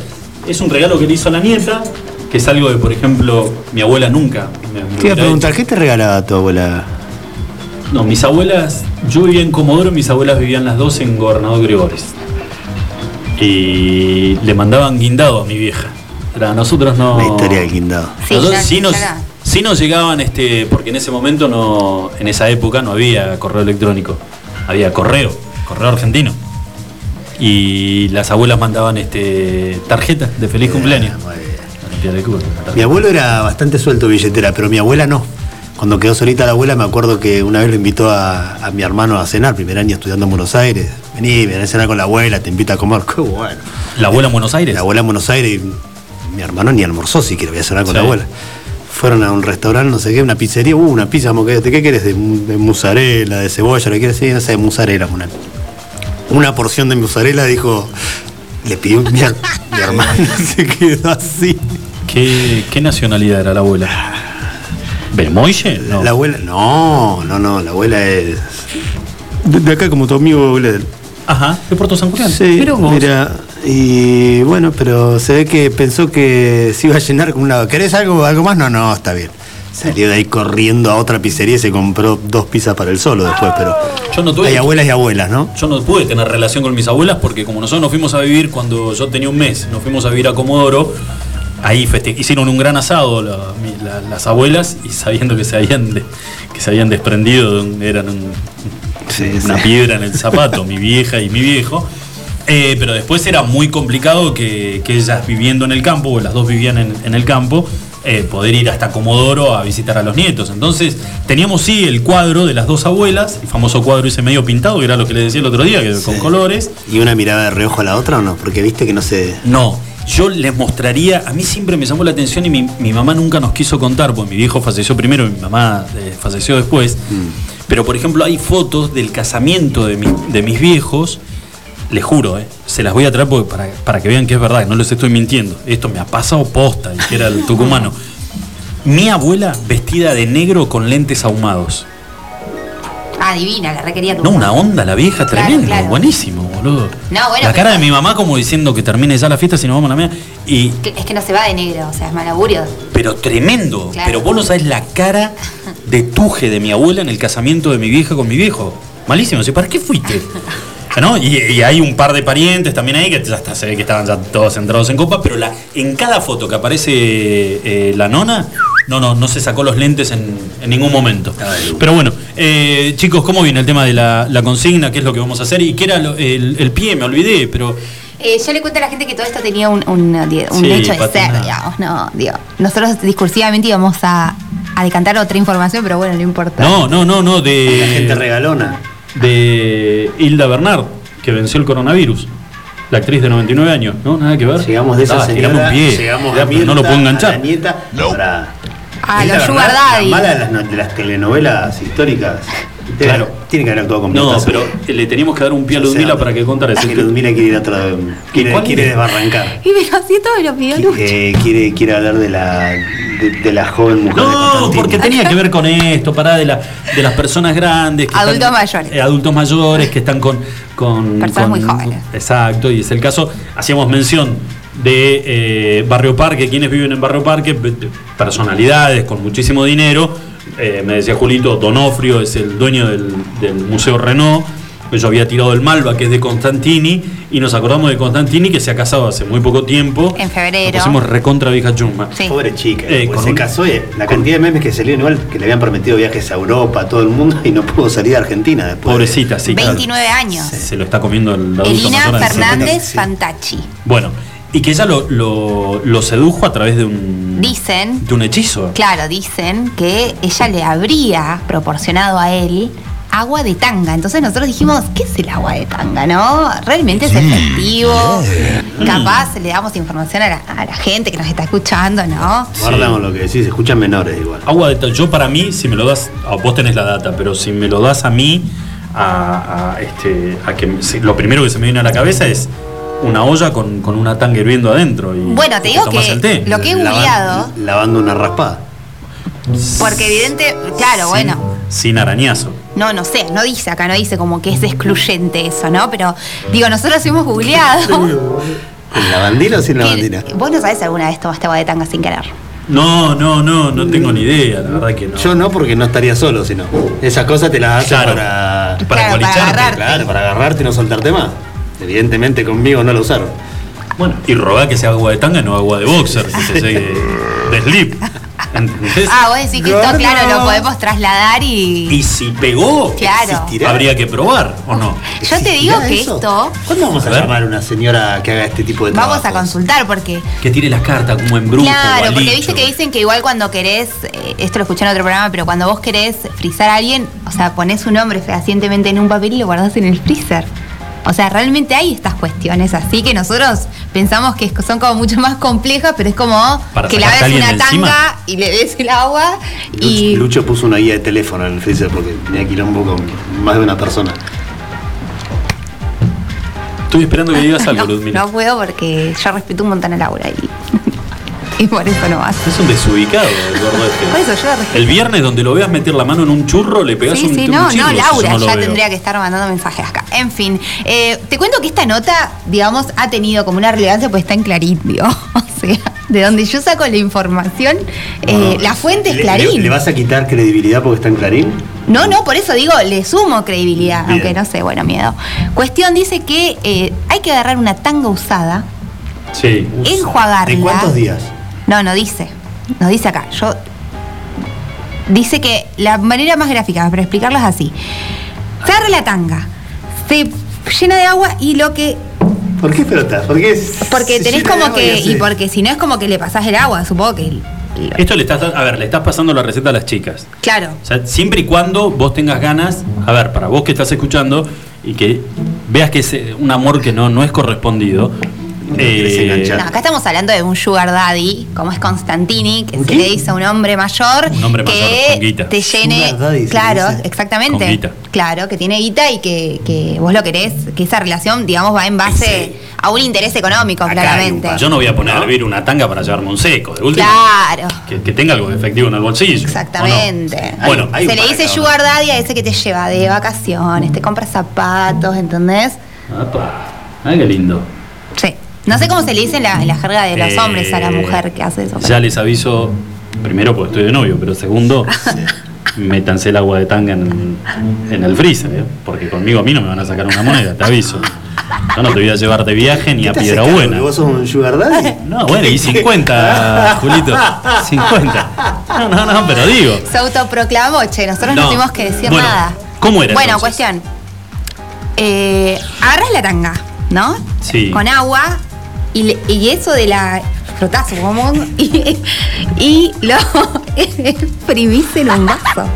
Sí. Dice que ese vaso, Solo agua. claro, lo puedes dar en un licuado, o sea, lo haces juguito, lo que sea, y se lo das para tomar. Ah, lo podés mezclar con Claro, algo. acá dice que ese. sí. Perdón, tiene que ser este el, el- el agua que, que al estrujar la tanga, que caiga en el vaso, Exacto. ¿tiene que ser insípida o puede tener un poquito así una tonalidad de algo? La tanga y tiene que estar usada. Uy, la puta. ¿En serio? Claro, no es como si la sacás, por ejemplo, si vos sacás la tanga del, del lavarropas, tiene jabón en polvo, digo, o sea, tiene jabón. Sí, ¿Entendés? claro. ¿Qué te pasa? Pero- Charlie está, ¿Vos explota. alguna vez eso? No, Igual hay que. no me- tengo sugar daddy, chicos. Habría que Miren, ponerle- una- Pero hizo así como diciendo, bueno. No, es que no bueno. tengo porque soy una pobre. habría que ponerle un coto igual y ponerle la tanga, no, más de dos, tres días Por de eso uso. pregunté yo, ¿cuántos días? Ya con cuatro días, viste, la tanga esa no la, aflo- no la al aflojás. Al, segundo hiciste gimnasia. No, de- no, no, no, no, no, no, porque ¿No? no, la, no la aflojás Y- ni y con el palo de amasar. Una noche más de uso. Claro. Sin baño. Acá eh, Adriel está corrigiendo semánticamente el concepto de sugar daddy, dice que es el amante experimentado. Ajá. Que venga y que hable, sí. Pensé que era solo eso, dice, no, claro, es el amante experimentado, claramente es una persona que te lleva muchos años, Pero pero, que tiene- billulla, si no, si no, no, no me interesa tu No, no, no, no. ¿Cómo le sale el conurba No juego una tanga, pero ni Yuya. ni gratis. Bueno, eh, eso Bueno. fue- esa fue la receta. Claro, que dicen, que fue como el amarre, el gualicho, así, cito, ¿eh? Amarre o Capaz que gualicho. Constantini y no- no Con el que habría Esta enganchado mujer Constantini. eh, enganchado a Constantini que tiene 70 años. Y estamos hablando de una de las fortunas más grandes de la República Argentina. Constantini es uno de los tipos con mayor efectivo. Creador y dueño de Nordelta. Buah. Bueno, se lo exprimen en el vaso, le echan un poco de agua y el señor se lo bebe. Ahora, Es así. pregunta, lo, lo, Qué lo feo tiro, que lo minimicen hacia el pobre Constantini, capaz que es un seductor.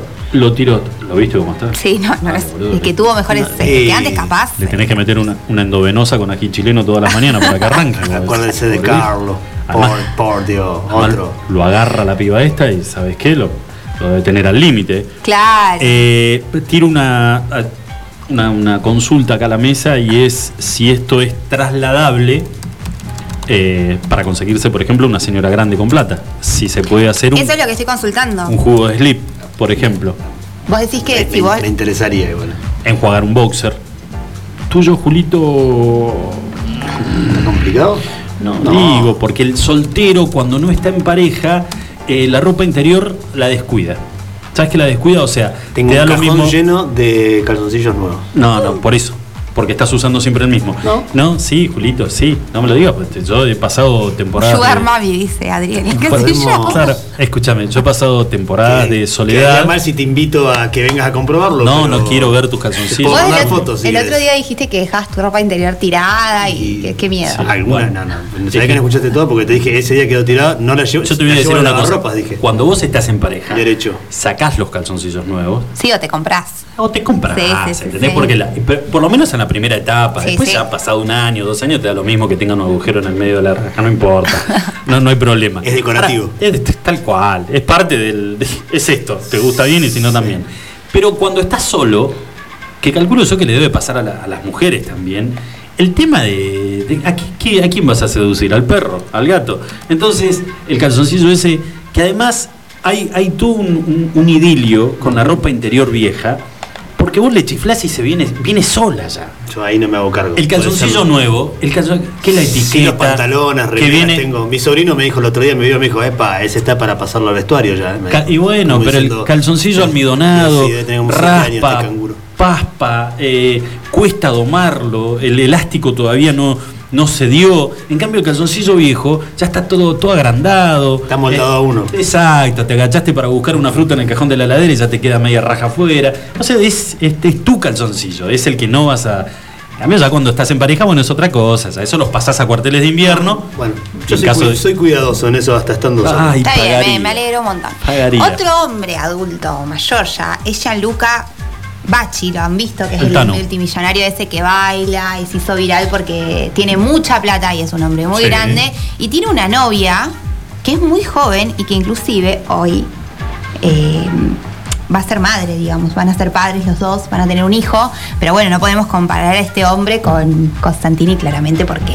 ¿Por qué? Usted, googlelo, o sea, los invito a que Pero lo No, no, no, no, si lo conozco al Tano. Porque No. Gianluca Bachi eh, como que pone onda. Es el, tano, y- es el Tano que baila arriba del barco, que hace coreografías y demás, está todo marcado.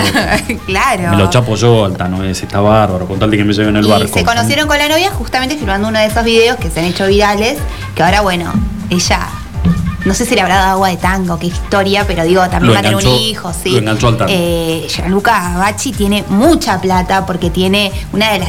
tiene Es dueño de 10 empresas que son muy importantes en Italia, ¿no? Y tiene una fortuna. A Constantini lo pones a bailar una cueca y lo sacas todo quebrado. Así Claro, que esa es ¿me la explico? diferencia, más o menos. O sea, yo invito a la gente a que googleen a este hombre, Gianluca Bacci, se fijen y, y uno también le da, porque yo ni, ni yo que tengo 29 años le pongo la onda que le pone este tipo. ah, yo pensé que le dabas al Tano. ¿Le das también? No sé. ¡Ah, Lunita! Le entras, como Se al comía cualquier feo, ¿viste? No Nordelta Bacci. tiene no menos de 20, 25 barrios en total, en total entre edificios, barrios de casas, todo. ¿No le regalás una noche al señor para. ¿Constantini? Por un barriecito. ¿Por un qué? Ah, un barricito. No, no te lo voy a contestar al aire. Te lo contesto ahora en, en privado. Chicos, 23 minutitos pasaron de las 6 de la tarde. Eh, está esperando que lo llamemos y vamos a charlar con el, el Ah, bien, secretario, nota, de, turi- bueno. no, el secretario Claro. de Turismo del Calafate y que nos cuente sobre esta eh, petición que hizo vía eh, escrito, vía carta, el intendente del Calafate a la gobernadora para que habilite el eh, aeropuerto de Río, de Río Gallegos, el aeropuerto de Calafate y el Parque Nacional Los Glaciares. Hacemos una pausa, ya volvemos.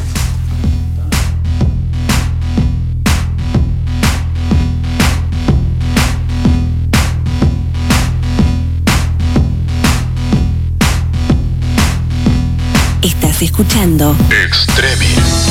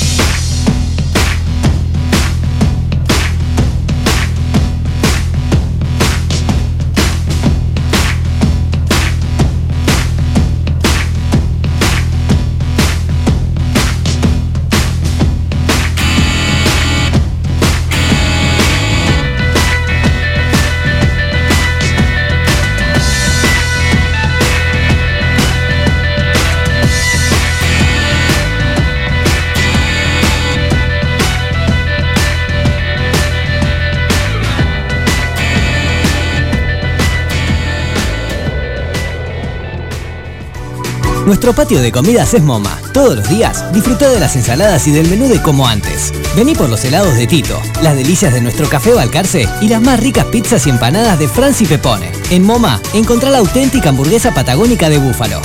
Tenemos delivery takeaway. Haz tu pedido al 02966 53 66 35. MoMA, calidad de familia.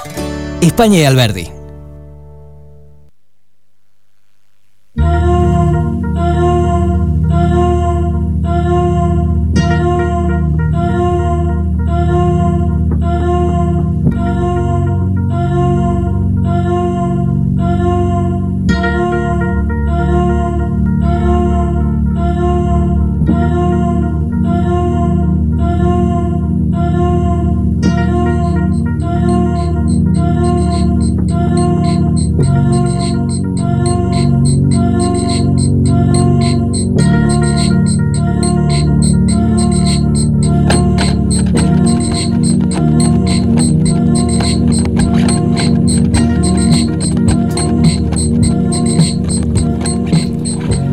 Muy bien, señores, 29 minutitos pasaron de las 6 de la tarde. Hoy eh, nos informábamos con respecto a una nota enviada por el intendente de la localidad del Calafate, el intendente Javier Belloni, solicitándole a la gobernadora eh, tenga bien la posibilidad de, eh, por lo menos, estudiar el, la, valga la redundancia, de eh, eh, habilitar el, La actividad aérea cuando se el habilita todo el aeropuerto país. del Calafate y como así también eh, habilitar la apertura del Parque Nacional Los Glaciares.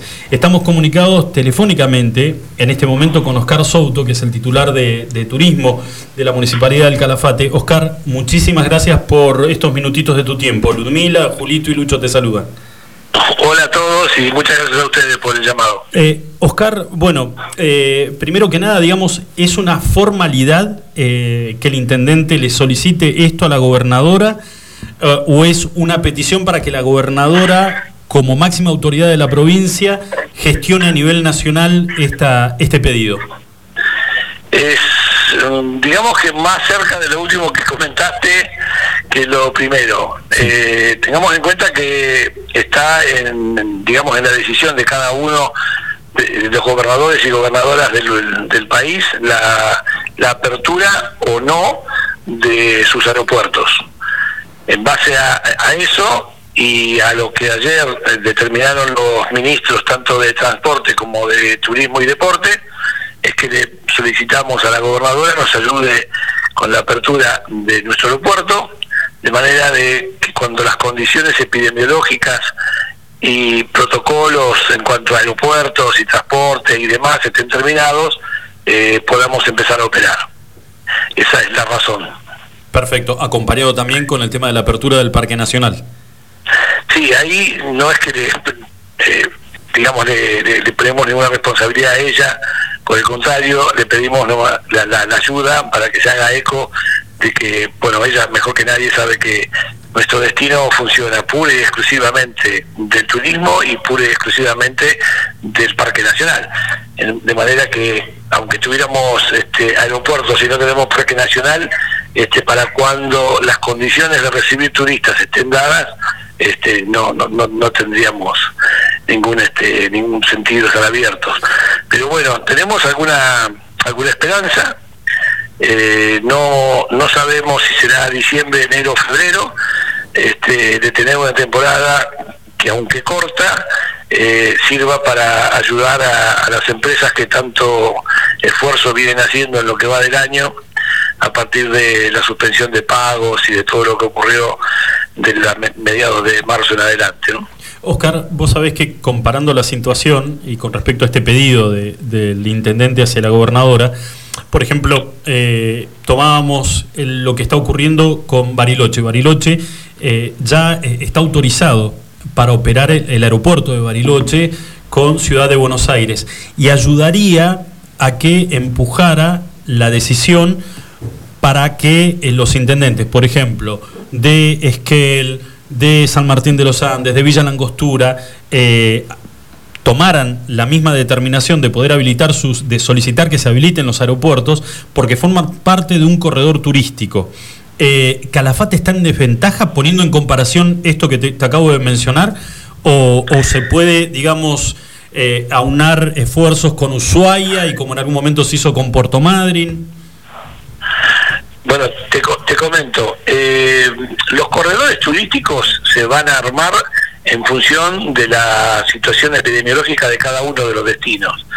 Que esto fue tan tan dinámico y tan variable que cuando nosotros empezamos a pensar en, en Calafate para esta primavera, este, inclusive antes pensábamos que en agosto íbamos a empezar a hacer algo a finales de agosto, este, contábamos con Río Gallegos, por supuesto, con el resto de las localidades de la provincia, este, y en una segunda etapa con Chubut, que estaban todo lo que te nombré, tanto Gallegos como el resto de las localidades y toda la provincia de Chubut sin casos.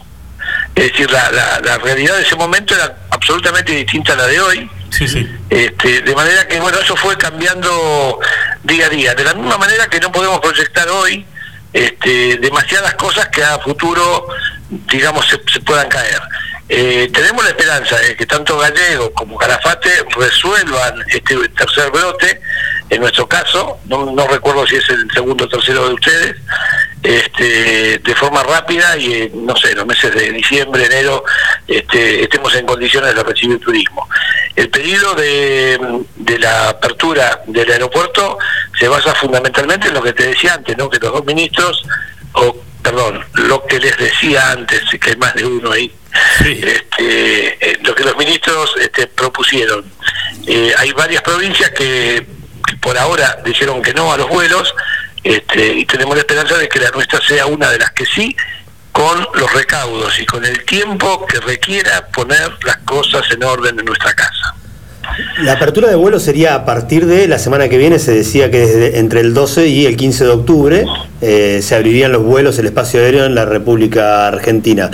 La carta de, del intendente Belloni no tiene fecha. ¿El pedido de ustedes sería a partir de esta fecha o de diciembre, enero o febrero, como está diciendo vos, que podría ser la temporada, la mini temporada turística de Calafate? A ver, te comento que eh, creo que el, el turismo en sí todavía no está habilitado en ninguna localidad. De manera que estos vuelos, que empezarían en mediados de este mes, están orientados fundamentalmente a, a personal esencial y algún tema de salud. En la misma condición podrían operar este, algún vuelo acá en el transcurso de los próximos eh, se- 50 días, una cosa así. Este, de mejorar la situación en, todos los ámbitos, de tener terminados todos los protocolos, que en el caso del aeropuerto todavía sé que están trabajando en ellos. Bueno, estamos pensando, sí, en, empezar a, operar, como digo, yo estimo que en, diciembre como pronto, ¿no? Ahora, Oscar, fuiste muy, muy gráfico al, plantear al principio cómo, cómo tuvo que variar todo, ¿no? Lo que antes estaba establecido y poniendo como ejemplo el tema de los corredores turísticos, este, este virus, esta pandemia eh, fue acomodando todo de acuerdo a la, realidad, a lo que se vive el día a día. Lo que yo te, la consulta es, eh, en base a la situación de, de cada una de las empresas o de los emprendedores, en este caso Calafate puntual, eh, ¿cuánto, ¿cuánto soporta la planificación de una empresa con esta, con esta actualidad que es tan dinámica, que varía todo el tiempo y que hay que ir acomodándose y acomodando el juego para no, para no fundirse, siendo claro? Correcto. Bueno, yo no podría hablarte de, de, digamos, de en general ni de alguien en particular. Cada, cada empresa eh, es un mundo aparte. Mal están todas. Algunas diría que en estado crítico, digamos, ¿no? Porque como te digo, la cadena de pago se cortó hace más de siete meses. Eh, hasta ahora la cosa viene, se, se viene llevando gracias a las ayudas tanto del Estado provincial como municipal como nacional. Es decir, todo, todo eso este, vino haciendo que la gente pudiera mantener los planteles, que no hubiera despidos, en fin, que las empresas se mantengan en pie. Por supuesto, están, digamos, este, consumiendo lo último que les queda, están vendiendo este, activos para poder mantenerse en pie y cada día que pasa, bueno, por supuesto la angustia es mayor. De manera que eh, tenemos, como te decía, la esperanza de, de llegar con las empresas en pie a diciembre, enero, y tener una temporadita, aunque sea corta, que simplemente alcance para que no haya quebrantos, para que no tengamos que pasar una situación peor que la que estamos pasando. Este, el municipio creo que a la fecha está entregando 170 bolsones de comida y eso va en aumento. Decir, porque así como, como, digamos, el turismo está parado, también hay, hay mucha obra parada, a pesar de que en este momento podrían estar trabajando. Y bueno, ese- esas changas que había en estas épocas del año, bueno, hoy Claro, están ausentes. Eh, totalmente. Eh, digamos, esto en este momento Calafate, eh, en un año normal, estaría con el inicio de una temporada plena. Claro, octubre ya, digamos, la primera quincena no es la más importante, pero es un, digamos, es un promedio del 50%, 60, entre 50 y el 60% de ocupación. Como, como septiembre está siempre entre el 40 y el 50, salvo excepción del año 2015 que tuvimos en el 70, pero yo no recuerdo otro año con tanta ocupación como ese, fue, fue distinto a todos ese septiembre. Pero como te decía, ya, ya vienen soportando que no tienen ningún, ningún ingreso desde hace siete meses, este, vamos a pasar este octubre sin pasajeros por supuesto, noviembre creo que corremos con la misma suerte, la esperanza es que de diciembre en adelante empecemos a movernos, tal vez bajo una modalidad distinta a la que estamos acostumbrados a trabajar, ¿no? Seguro. Me refiero a que tal vez no sea, eh, digamos, los protocolos este, obliguen a trabajar el, el turismo de otra manera, llamar de forma de burbuja o algo más efectivo aún. Eh, habrá que definir con el con el COE provincial si se va a exigir un PCR a cada ciudad, a cada turista que venga, en fin, hay un montón de cosas que todavía nos quedan por, por discutir y, y- y acordar. Pero fundamentalmente eh, le pedimos a, a la doctora Kirchner que nos ayude con la apertura del, del aeropuerto y por supuesto una manito extra con la apertura del parque que sabemos no depende de ella, pero bueno, sería sería bueno que nos ayuden, este, ya que sin parque, como te decía antes, no somos muchos. Si no logran que les den el visto bueno a nivel provincial para recibir vuelos locales, eh, usted claramente, y todos lo sabemos, dijo que viven del turismo y esencialmente del turismo internacional, que es el que viene y trae los mayores eh, dólares, billetes a, a- a la provincia. ¿Existe la, la posibilidad de que se tramiten con todos los protocolos que traen por este caso, eh, de traer vuelos charteados o que lleguen directamente desde el exterior hacia la ciudad de Calafate?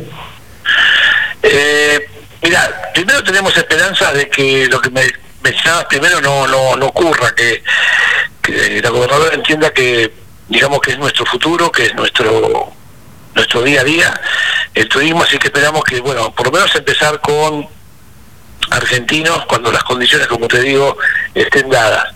Eh, charter directos al aeropuerto lleva otro trámite que también está iniciado, que es hacer internacional del aeropuerto, pero hay que contar con que nadie viene directamente de, de Europa o de Asia a, a la Patagonia por un solo destino. Es decir, tendrían que estar dadas las condiciones para que ese charter pudiera ser, por ponerle un nombre, este, Madrid, Calafate, Ushuaia, ¿no? Al menos tres, tres destinos de Patagonia. Este, o entrar por cataratas este, y hacer el, el- el- el, digamos el, el sentido inverso, ¿no? Entrar por cataratas hasta Ushuaia, este, parando en las localidades que, como te digo, le permitan al, al turista moverse de la manera más cómoda posible. por lo que dice, nunca algo nunca va a ser este año lo cómoda que fueron las anteriores, por supuesto. No, por lo que dice, algo estuvieron pensando, ¿no? Porque si usted ya habla de todos estos corredores, es porque algo estuvieron tratando de, eh, de proponer en vistas de que no se pudiera abrir aquí en la provincia. Correcto, la verdad que supieras las frustraciones que fuimos teniendo a lo largo de, de este año es, es terrible porque inclusive se habló este, con, con el CIO de una línea aérea de la posibilidad de operar desde Rosario, porque Santa Fe es una provincia importante en cuanto a, a destino este, a, a destino emisivo hacia Calafate, ¿no? Muy importante. Este, y bueno, estaba todo que sí, que Rosario estaba sin circulación viral, Santa Fe no tenía casos, estaba todo bárbaro. 15 días después, la realidad era absolutamente opuesta. Por eso digo, es muy difícil planificar ante ante este escenario tan tan adverso, no tan tan tan poco previsible.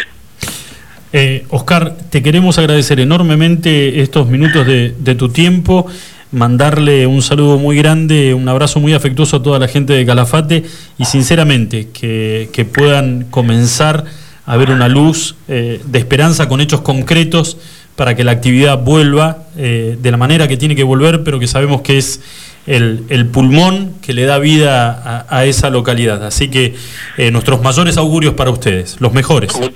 Muchísimas gracias y siempre a vuestra disposición. Gracias, Oscar. Que tengas buenas tardes. ¿eh? Hasta luego. Chao, chao. Bueno, señores, la situación es bastante complicada porque, a ver, tenés que pensar que acaba de decir de que octubre lo dan, también lo dan por perdido. Pero claro. Y está diciendo que prácticamente... 50 días, dijo. Noviembre. O sea, octubre, noviembre, para comenzar recién en diciembre a dar los primeros pasos. Fue claro, dijo y lo- puso, lo puso sobre la mesa. Los primeros que van a estar habilitados a, a volar dentro de este país van a ser los, los esenciales. Ahora, ¿se lo hubieran imaginado, chicos? Febrero, marzo, de que íbamos a estar metidos, en- digo, metidos, obviamente que nosotros es. Es una cuestión de encierro, de vernos limitados, por ejemplo, con nuestro trabajo, con actividades. Pero acá hay gente con, con emprendimientos que realmente están con la soga al cuello. Estamos es- hablando de una, de una localidad de nuestra Completa. provincia que depende casi el 90% de la actividad turística, justamente de este tipo de, de- de cuestiones, ¿no? El- los vuelos, la ocupación se están- hotelera. Se están entregando por día 170 bolsones de comida para aquella gente que en esta época comenzaba a hacer algunas changas con el, con el, con el inicio de la actividad, digamos, con, con el movimiento, con la actividad turística. Y esa gente no lo puede hacer, no hay trabajo, no hay, no hay changa, no hay rebusque, y a esa gente se la tiene que ayudar con bolsones de comida. Y 170 familias que están recibiendo ayuda desde la Intendencia de Calafate, eh, que era gente que antes tenía, aunque sea un trabajo golondrina, pero lo tenía. Eh, 45 minutos pasaron de las 6 de la tarde. Vamos a hacer una pequeña pausa y cuando volvemos estamos refrescando el tema de la consigna de esta semana y los premios que vamos a tener, obviamente.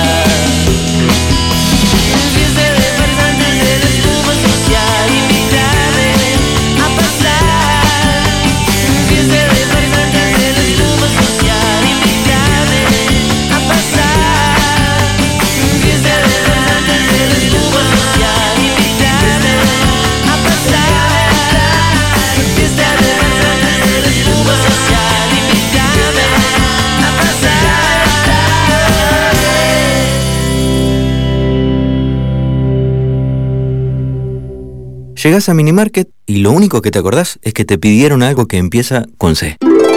Lleva un vino Cabernet, una Cunnington, carne de calidad, helado Fredo de chocolate, una barrita de cereal Habana. ¿Y una cebolla? ¿Era eso? Espero no equivocarme. Tenemos eso que necesitas y más. Te esperamos en Moyano 158. Seguinos en Facebook e Instagram. Recordá los recomendados del mes en www.minimarket.press. Minimarket, compras rápidas. Iguan. Escuchanos online iguanradio.com.ar. Metidas de pata, mensaje por error, historias increíbles, citas fallidas. Siempre hay una historia ganadora. La consigna. Muy bien, chicos, 49 minutitos, pasadas las 6 de la tarde y tenemos la consigna del día de hoy, pero antes, hay una noticia, digo, hay- en- Estábamos hablando de gente que ya es grande o Yo. tiene más edad y todavía Yo. se Porque no conserva. solo para gente. No, y se No, estamos hablando, claro, estamos hablando de gente de edad que, pero que se preocupa por su físico o todavía, digamos. Bueno, yo te doy, ahora sí te doy el pie, ¿viste? Como presté atención en esta. ¿De qué está hablando? Eh, no, que es una camada donde eh, me parece que en este momento modelos internacionales como esa camada de esa época, me parece que no hay tanto ahora, ¿no? Y estamos hablando de una mujer que hoy está cumpliendo años. ¿Hoy Claro. cumple años? Claudia Schiffer, que cumplió 50 años. Un ícono. Más de 30 años en la, en la Sí. carrera del modelaje, digamos. Y es un ícono no solo de la moda, ¿no? Pero bueno, creo que nos remonta a esta época que, que vos tratás de explicar. La que fue esposa, que no voy a decir el apellido porque lo pronuncio horrible, que es brasilera, pero fue la esposa de DiCaprio. Giselle Bunchen. Perfecto. Naomi Campbell, eh, Kate Moss. Claro. bueno, Kate Moss con una vida divina, ¿no? Queimó. Queimó. Tenía más noche que Drácula, Kate Moss. ¿O no? La- cada dos por tres estaba metida No en algún kilómetro. No, no, no, no la estoy juzgando para nada. Era la modelo, la modelo de Calvin Klein. Claro. En ese momento, eh, las marcas tenían. Te tiró el claro, pero están. No, No, porque, porque- lo estoy leyendo acá, justamente Y dice la. creo, creo que Claudia Schiffer era la modelo de Guess. Fue modelo de varias marcas, de Chanel, Valentino, Dolce Gabbana, Dior, Versace, eh, así como hablar de primeras marcas de la moda mundial, digamos, ¿no? Eso por un lado.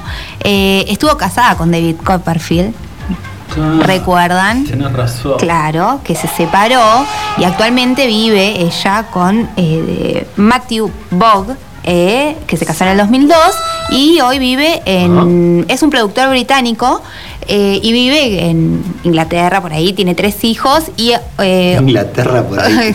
claro, y A ahora... la vuelta. Sí, por ahí. A la vuelta. Y ahora eh, ella está incursionando en las cuestiones que tienen que ver como armar su propia marca, digamos, ¿no? Está como en otra etapa de su vida y, Pero viste que a pesar del paso de los años, son nombres que están como muy, muy presentes. O sea, vu- vuelvo a repetir. Eh, es más, yo no sé si de esa camada, no con ese índice de popularidad o de cachet a nivel desfile, pero a ver, nosotros aportamos nuestra Valeria Massa también por ahí. ¿Eh? claro, que se... Valeria Massa. Está reconocida en, Europa. participaba y era parte de estos desfiles internacionales donde, a ver, en su momento, no me acuerdo bien, ustedes saben que no me acuerdo, pero creo que era el de, mm, ¿cómo se llamaba? El que mm, murió Versace. asesinado Versace en Miami, ¿no?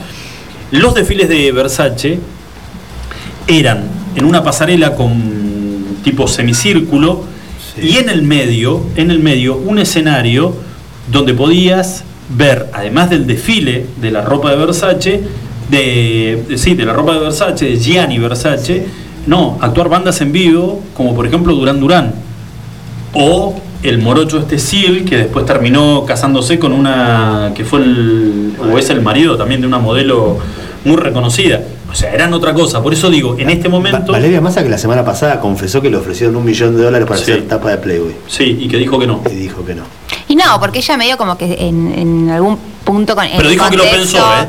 Y pero ella siempre dice que se quiso diferenciar y justamente siempre quería hacer como esa cara de pulcritud y de, de alta Familia. costura, ¿no? Y, Y todas estas una imagen familiar también. Sí, sí, sí. Que de hecho la tiene, ¿no? Tiene 3, 4 pibes y está casado con Graviera hace un montón de años. Sí. Eh, como me gusta ¿De todo lo que es el chusmerío. No, no, pero pará, pero dijo que lo pensó cuando le llegó el ofrecimiento y era para no ¿Vos Playboy. qué harías por un millón de...? Yo, pero ¿a dónde me tengo que depilar? Salgo ya, eh, con panza y todo. Olvídate. En bola, no tengo ningún problema. Pero no fue para Playboy de Argentina, fue para Playboy Internacional. Claro, iba a la mansión allá Hugh. Hefner. Sí, señor. Un palo le ofrecieron, sí, tenés razón. Bueno. bueno, estuve viendo las fotos de ella y está impecable, Schiffer. digamos. Sí, La 50 plata de hoy. años y... Schiffer que fue esposa o pareja de David Copperfield, el mago. Así es, en el 94 Y se Argentina- separó en el 99. Y acá en Argentina, Yuyito González se lo comía a Tuzán. Que no sé si tiene mucho que ver, pero. Se lo comía un vecino nuestro también, Yuyito González. ¿A quién? No, no puedo decir. No, decilo. No, bueno, ¿para ¿Eh? qué lo No, tiras al decilo. Pero esta es una, una conversación de vieja chumba, no, vas a tirar un chimento por la mitad. Esta es nuestra hora del té, chicos, por eso. ¿A quién? Alfonso. ¿Sosa Casa? Claro, sí. Eran pareja. Exactamente, no, pero además no estás diciendo nada prohibido si No, salieron, en, pero por eso dije. salieron en revistas. ¿Sabías que Yuyito González fue pareja de un rioballeguense? No, no sabía, no estaba enterada. de Muy fachero, ¿eh? Eh, hermoso. Alfonso Susacasa, muy, muy fachero. Así que bueno, nada, eh, no sé, chicos, yo le veo a esta mujer de 50 años y me siento mal. No, pero. ¿Qué tiene que ver todo esto con la consigna? Porque arrancamos con la consigna. No, porque hoy estábamos tratando de- estos temas de gente que es adulta ya y que se mantiene y se ve espléndida, quizás mejor que Papá Noel también es hace adulto. 20 Y cuando años atrás. Sí, ¿sabes qué? Creo que es la única que patinó y mal, y es una opinión personal, ¿eh? pero tal vez ustedes estén de acuerdo, que creo que era y que no tendría que haberse hecho absolutamente nada, eh, Luli Salazar, cada vez que la veo en pantalla y te remontás a lo que fueron sus primeros pasos por la televisión, allá de la mano de Franchella, eh, que era a cara lavada, sin haberse hecho absolutamente nada, vos decís, ¿cómo una mujer se puede arruinar de esa manera? Mal no le fue en la vida, No, ¿no? lo milagroso que te acuerdes de la cara en esa época y no otra cosa. No, bueno, y Wanda Nara sí. también. El otro día vi unos memes ahí cuando ¿No? cuando llevó Maxi ah, López la llevó a, ¿Vos viste al la living de Susana. de- de ahora, Sí, de está irreconocible, ¿no? Que parece que fuera otra. Eh, Adrián Aguirre parece de 25 años al lado de Wanda. Aguirre, con la Claro, como mucho retoque, ¿no? tirantez que se puso en la cara. No y esta mujer, es. ¿cómo se llama? guasón. La que es fitness, que está casada con este hombre que le había dado COVID positivo. Silvia Zuller. No, ay, no me sale. El Jessica nombre. Sirio. Jessica Sirio. Bueno, ella igual, sí hizo algo en la nariz. Ahí siempre fue muy nariz. linda. Bueno, no sé, digo, no puedo identificar, pero la cara la tiene re distinta. Y dije, antes de ir a la consigna, dije a Silvia, dije Silvia Zuller y le mando un saludo muy grande a Hansi Marum, eh, que seguramente está escuchando el programa.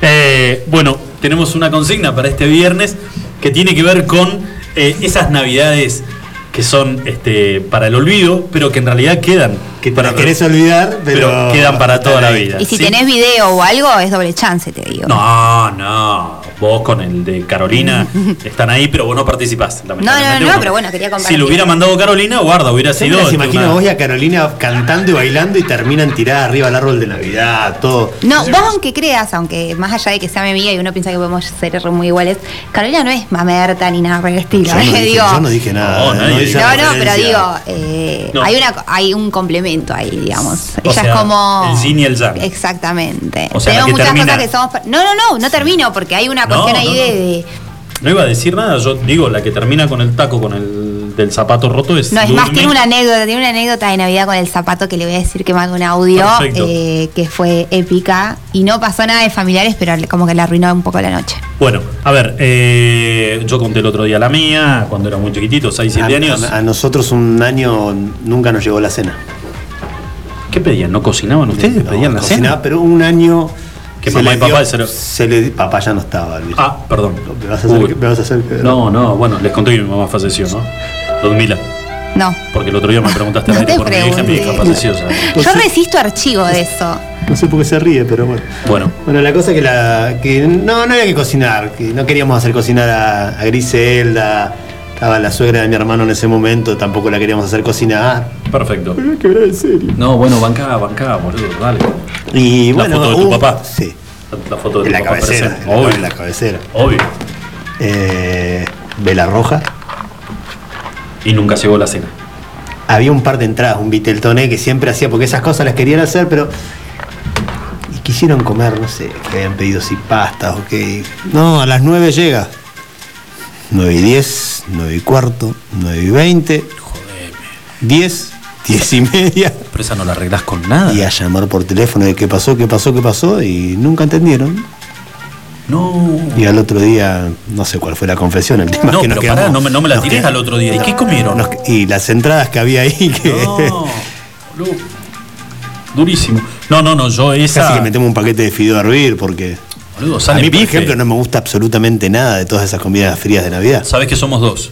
Ludmila. Sí, el vitetoné me gusta, el arrollado de pollo capaz bien hecho me gusta. El año nuevo comimos un poco de ceviche, habían hecho ahí la familia de Caro. Epa. Sí, sí, Ah, pa' como para... nivel. No, no, no, estamos. ¿Qué tal? ¿Qué tal? Oh, oh. Me puse un pedazo de carne al horno. No, ¿Con papo? ¿Ah? ¿Con papo? Obvio. Siempre Eh, papa y palta. Siempre, no, olvídate. No, no, no, pero este. Una Navidad de- perdón, una la- Navidad de mierda. ¿Está bien? ¿Sin la cena? Perfecto. Bueno, la idea, la idea es entonces que la gente nos cuente y nos llame. A ver, pueden pasar bochornos de todo tipo también, ¿eh? Claro. Volvemos a repetir, una abuela mal entrada en Que copas. se te corte la luz, no sé. Puede te quedaste ser sin agua y nadie se pudo bañar, imaginá. Yo tenía la. No voy a decir el nombre porque lo comprometo y porque además la abuela está viva todavía. Pero que medicada, medicada con, eh, con pastillas para la presión y, y algún otro este, medicamento, algún otro medicamento que se le daba, y que obviamente la- no había que darle alcohol. No había que darle alcohol. Le das alcohol y la pones pum para arriba. Es como meterle medio kilo de falopa en la cabeza. Exactamente. Y Dijimos le que no íbamos a decir más falopa No, se me escapó. aire. Se me escapó. Y le metieron alcohol a la abuela y terminó como tenía que terminar la abuela. Sacando un montón de cositas afuera. ¿eh? Vio que estaban, habían un par de hijos. que Nene. eran- eh, sí. Y vos, hijo de remé. Bueno, No, pero viste que afloran los secretos familiares en ese tipo Sí. de cuestiones. Hay cosas que La- la, la gente que- trata de olvidar para pasar la fiesta, porque la, la realidad es que no todo el mundo se lleva re bien en las familias. La que llora. bueno, la que claro. llora. El mamerto. Déjame, déjame a mí. Escúchame, el mamerto. Sí, claro. El mamerto y el lanzado. Que fueron las chicas, llevaron un par de amigas porque no, Claro. había- no tenían dónde pasar el coso y el el tío tío las está se- carpeteando de la. ¿Entendés? Se está metiendo el último Vamos canapé dormir, y. Pedro, no, yo me quedo un rato Ah, más. bailemos, pongamos música y se quiere arrinconar a las pibas. No, no, hay de todo, ¿eh? por eso necesitamos que nos cuentes tu historia, la más, la más escabrosa este, y la más, entretenida. igual, la más entretenida. Claro, que al otro día decís. es la que se va a llevar. Entre otras cosas, tenemos ya confirmado docena de churros de panadería Santa Cruz con crema de leche, eh, perdón, crema de leche, crema pastelera y dulce de leche. gordo, se le cruza por la frente. No, Crema de no, leche. no quería un flan, vos pensaste que era un flan. Pasame los churros por el pecho. Meteme, meteme dulce de leche. en- Los alfajores Sabana de Minimarket. Perfecto. 158. Y no tiene nada que ver con la comida, pero te llevas una planta de alondra que también este, ¿Va a haber viene bien. esta semana? ¿Ya dijo Pati que sí? Sí, no dijo nada, pero se, sí. Sí, Acá es así, se compromete Ah, a, a- a la gente al aire, digo. Y una docena de chorizos caseros que vamos a ver de dónde lo sacamos. ¿Terminaste con lo tuyo, Ludmila, ya con la compu? Ya... Sí, sí, sí, estoy guardando, chicos. Che, chicos, un minuto pasada las 7 de la tarde, ¿eh? Un placer, la verdad, No, como por favor, fal- faltaba más. Mañana miércoles, ¿qué hay? Mañana, este. Me olvidé de decirles, tengo turno con el neurólogo de nuevo. Otra vez. Ah, Cinco- No, no, pero esperen, 5 de la tarde. siempre igual. 5 y 20 y 25 Salimos estoy acá. Desde el consultorio, queda tranquilo. Lo Carolina saco- ya se comprometió a mandar el audio con, con la anécdota de Navidad. Perfecto. Anécdotas de todo, Carolina. Perfecto. No. Tenemos. No, no. No, vos viste la foto de estas dos juntas. Kiko y Caco, boludo. Yo no sé cómo están libres las dos todavía. Chicos, nos encontramos mañana a partir de las 5 de la tarde. Buen día para todos. Chau, chau.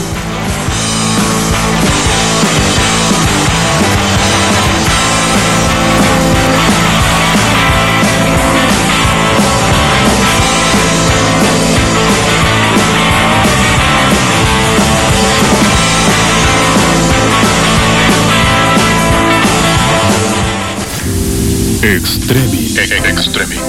Lucho Potel, Ludmila Martínez. Lunes a viernes, 17 a 19 horas. Extremi. Iguan. Escuchanos online iguanradio.com.ar. Clásico de clásicos.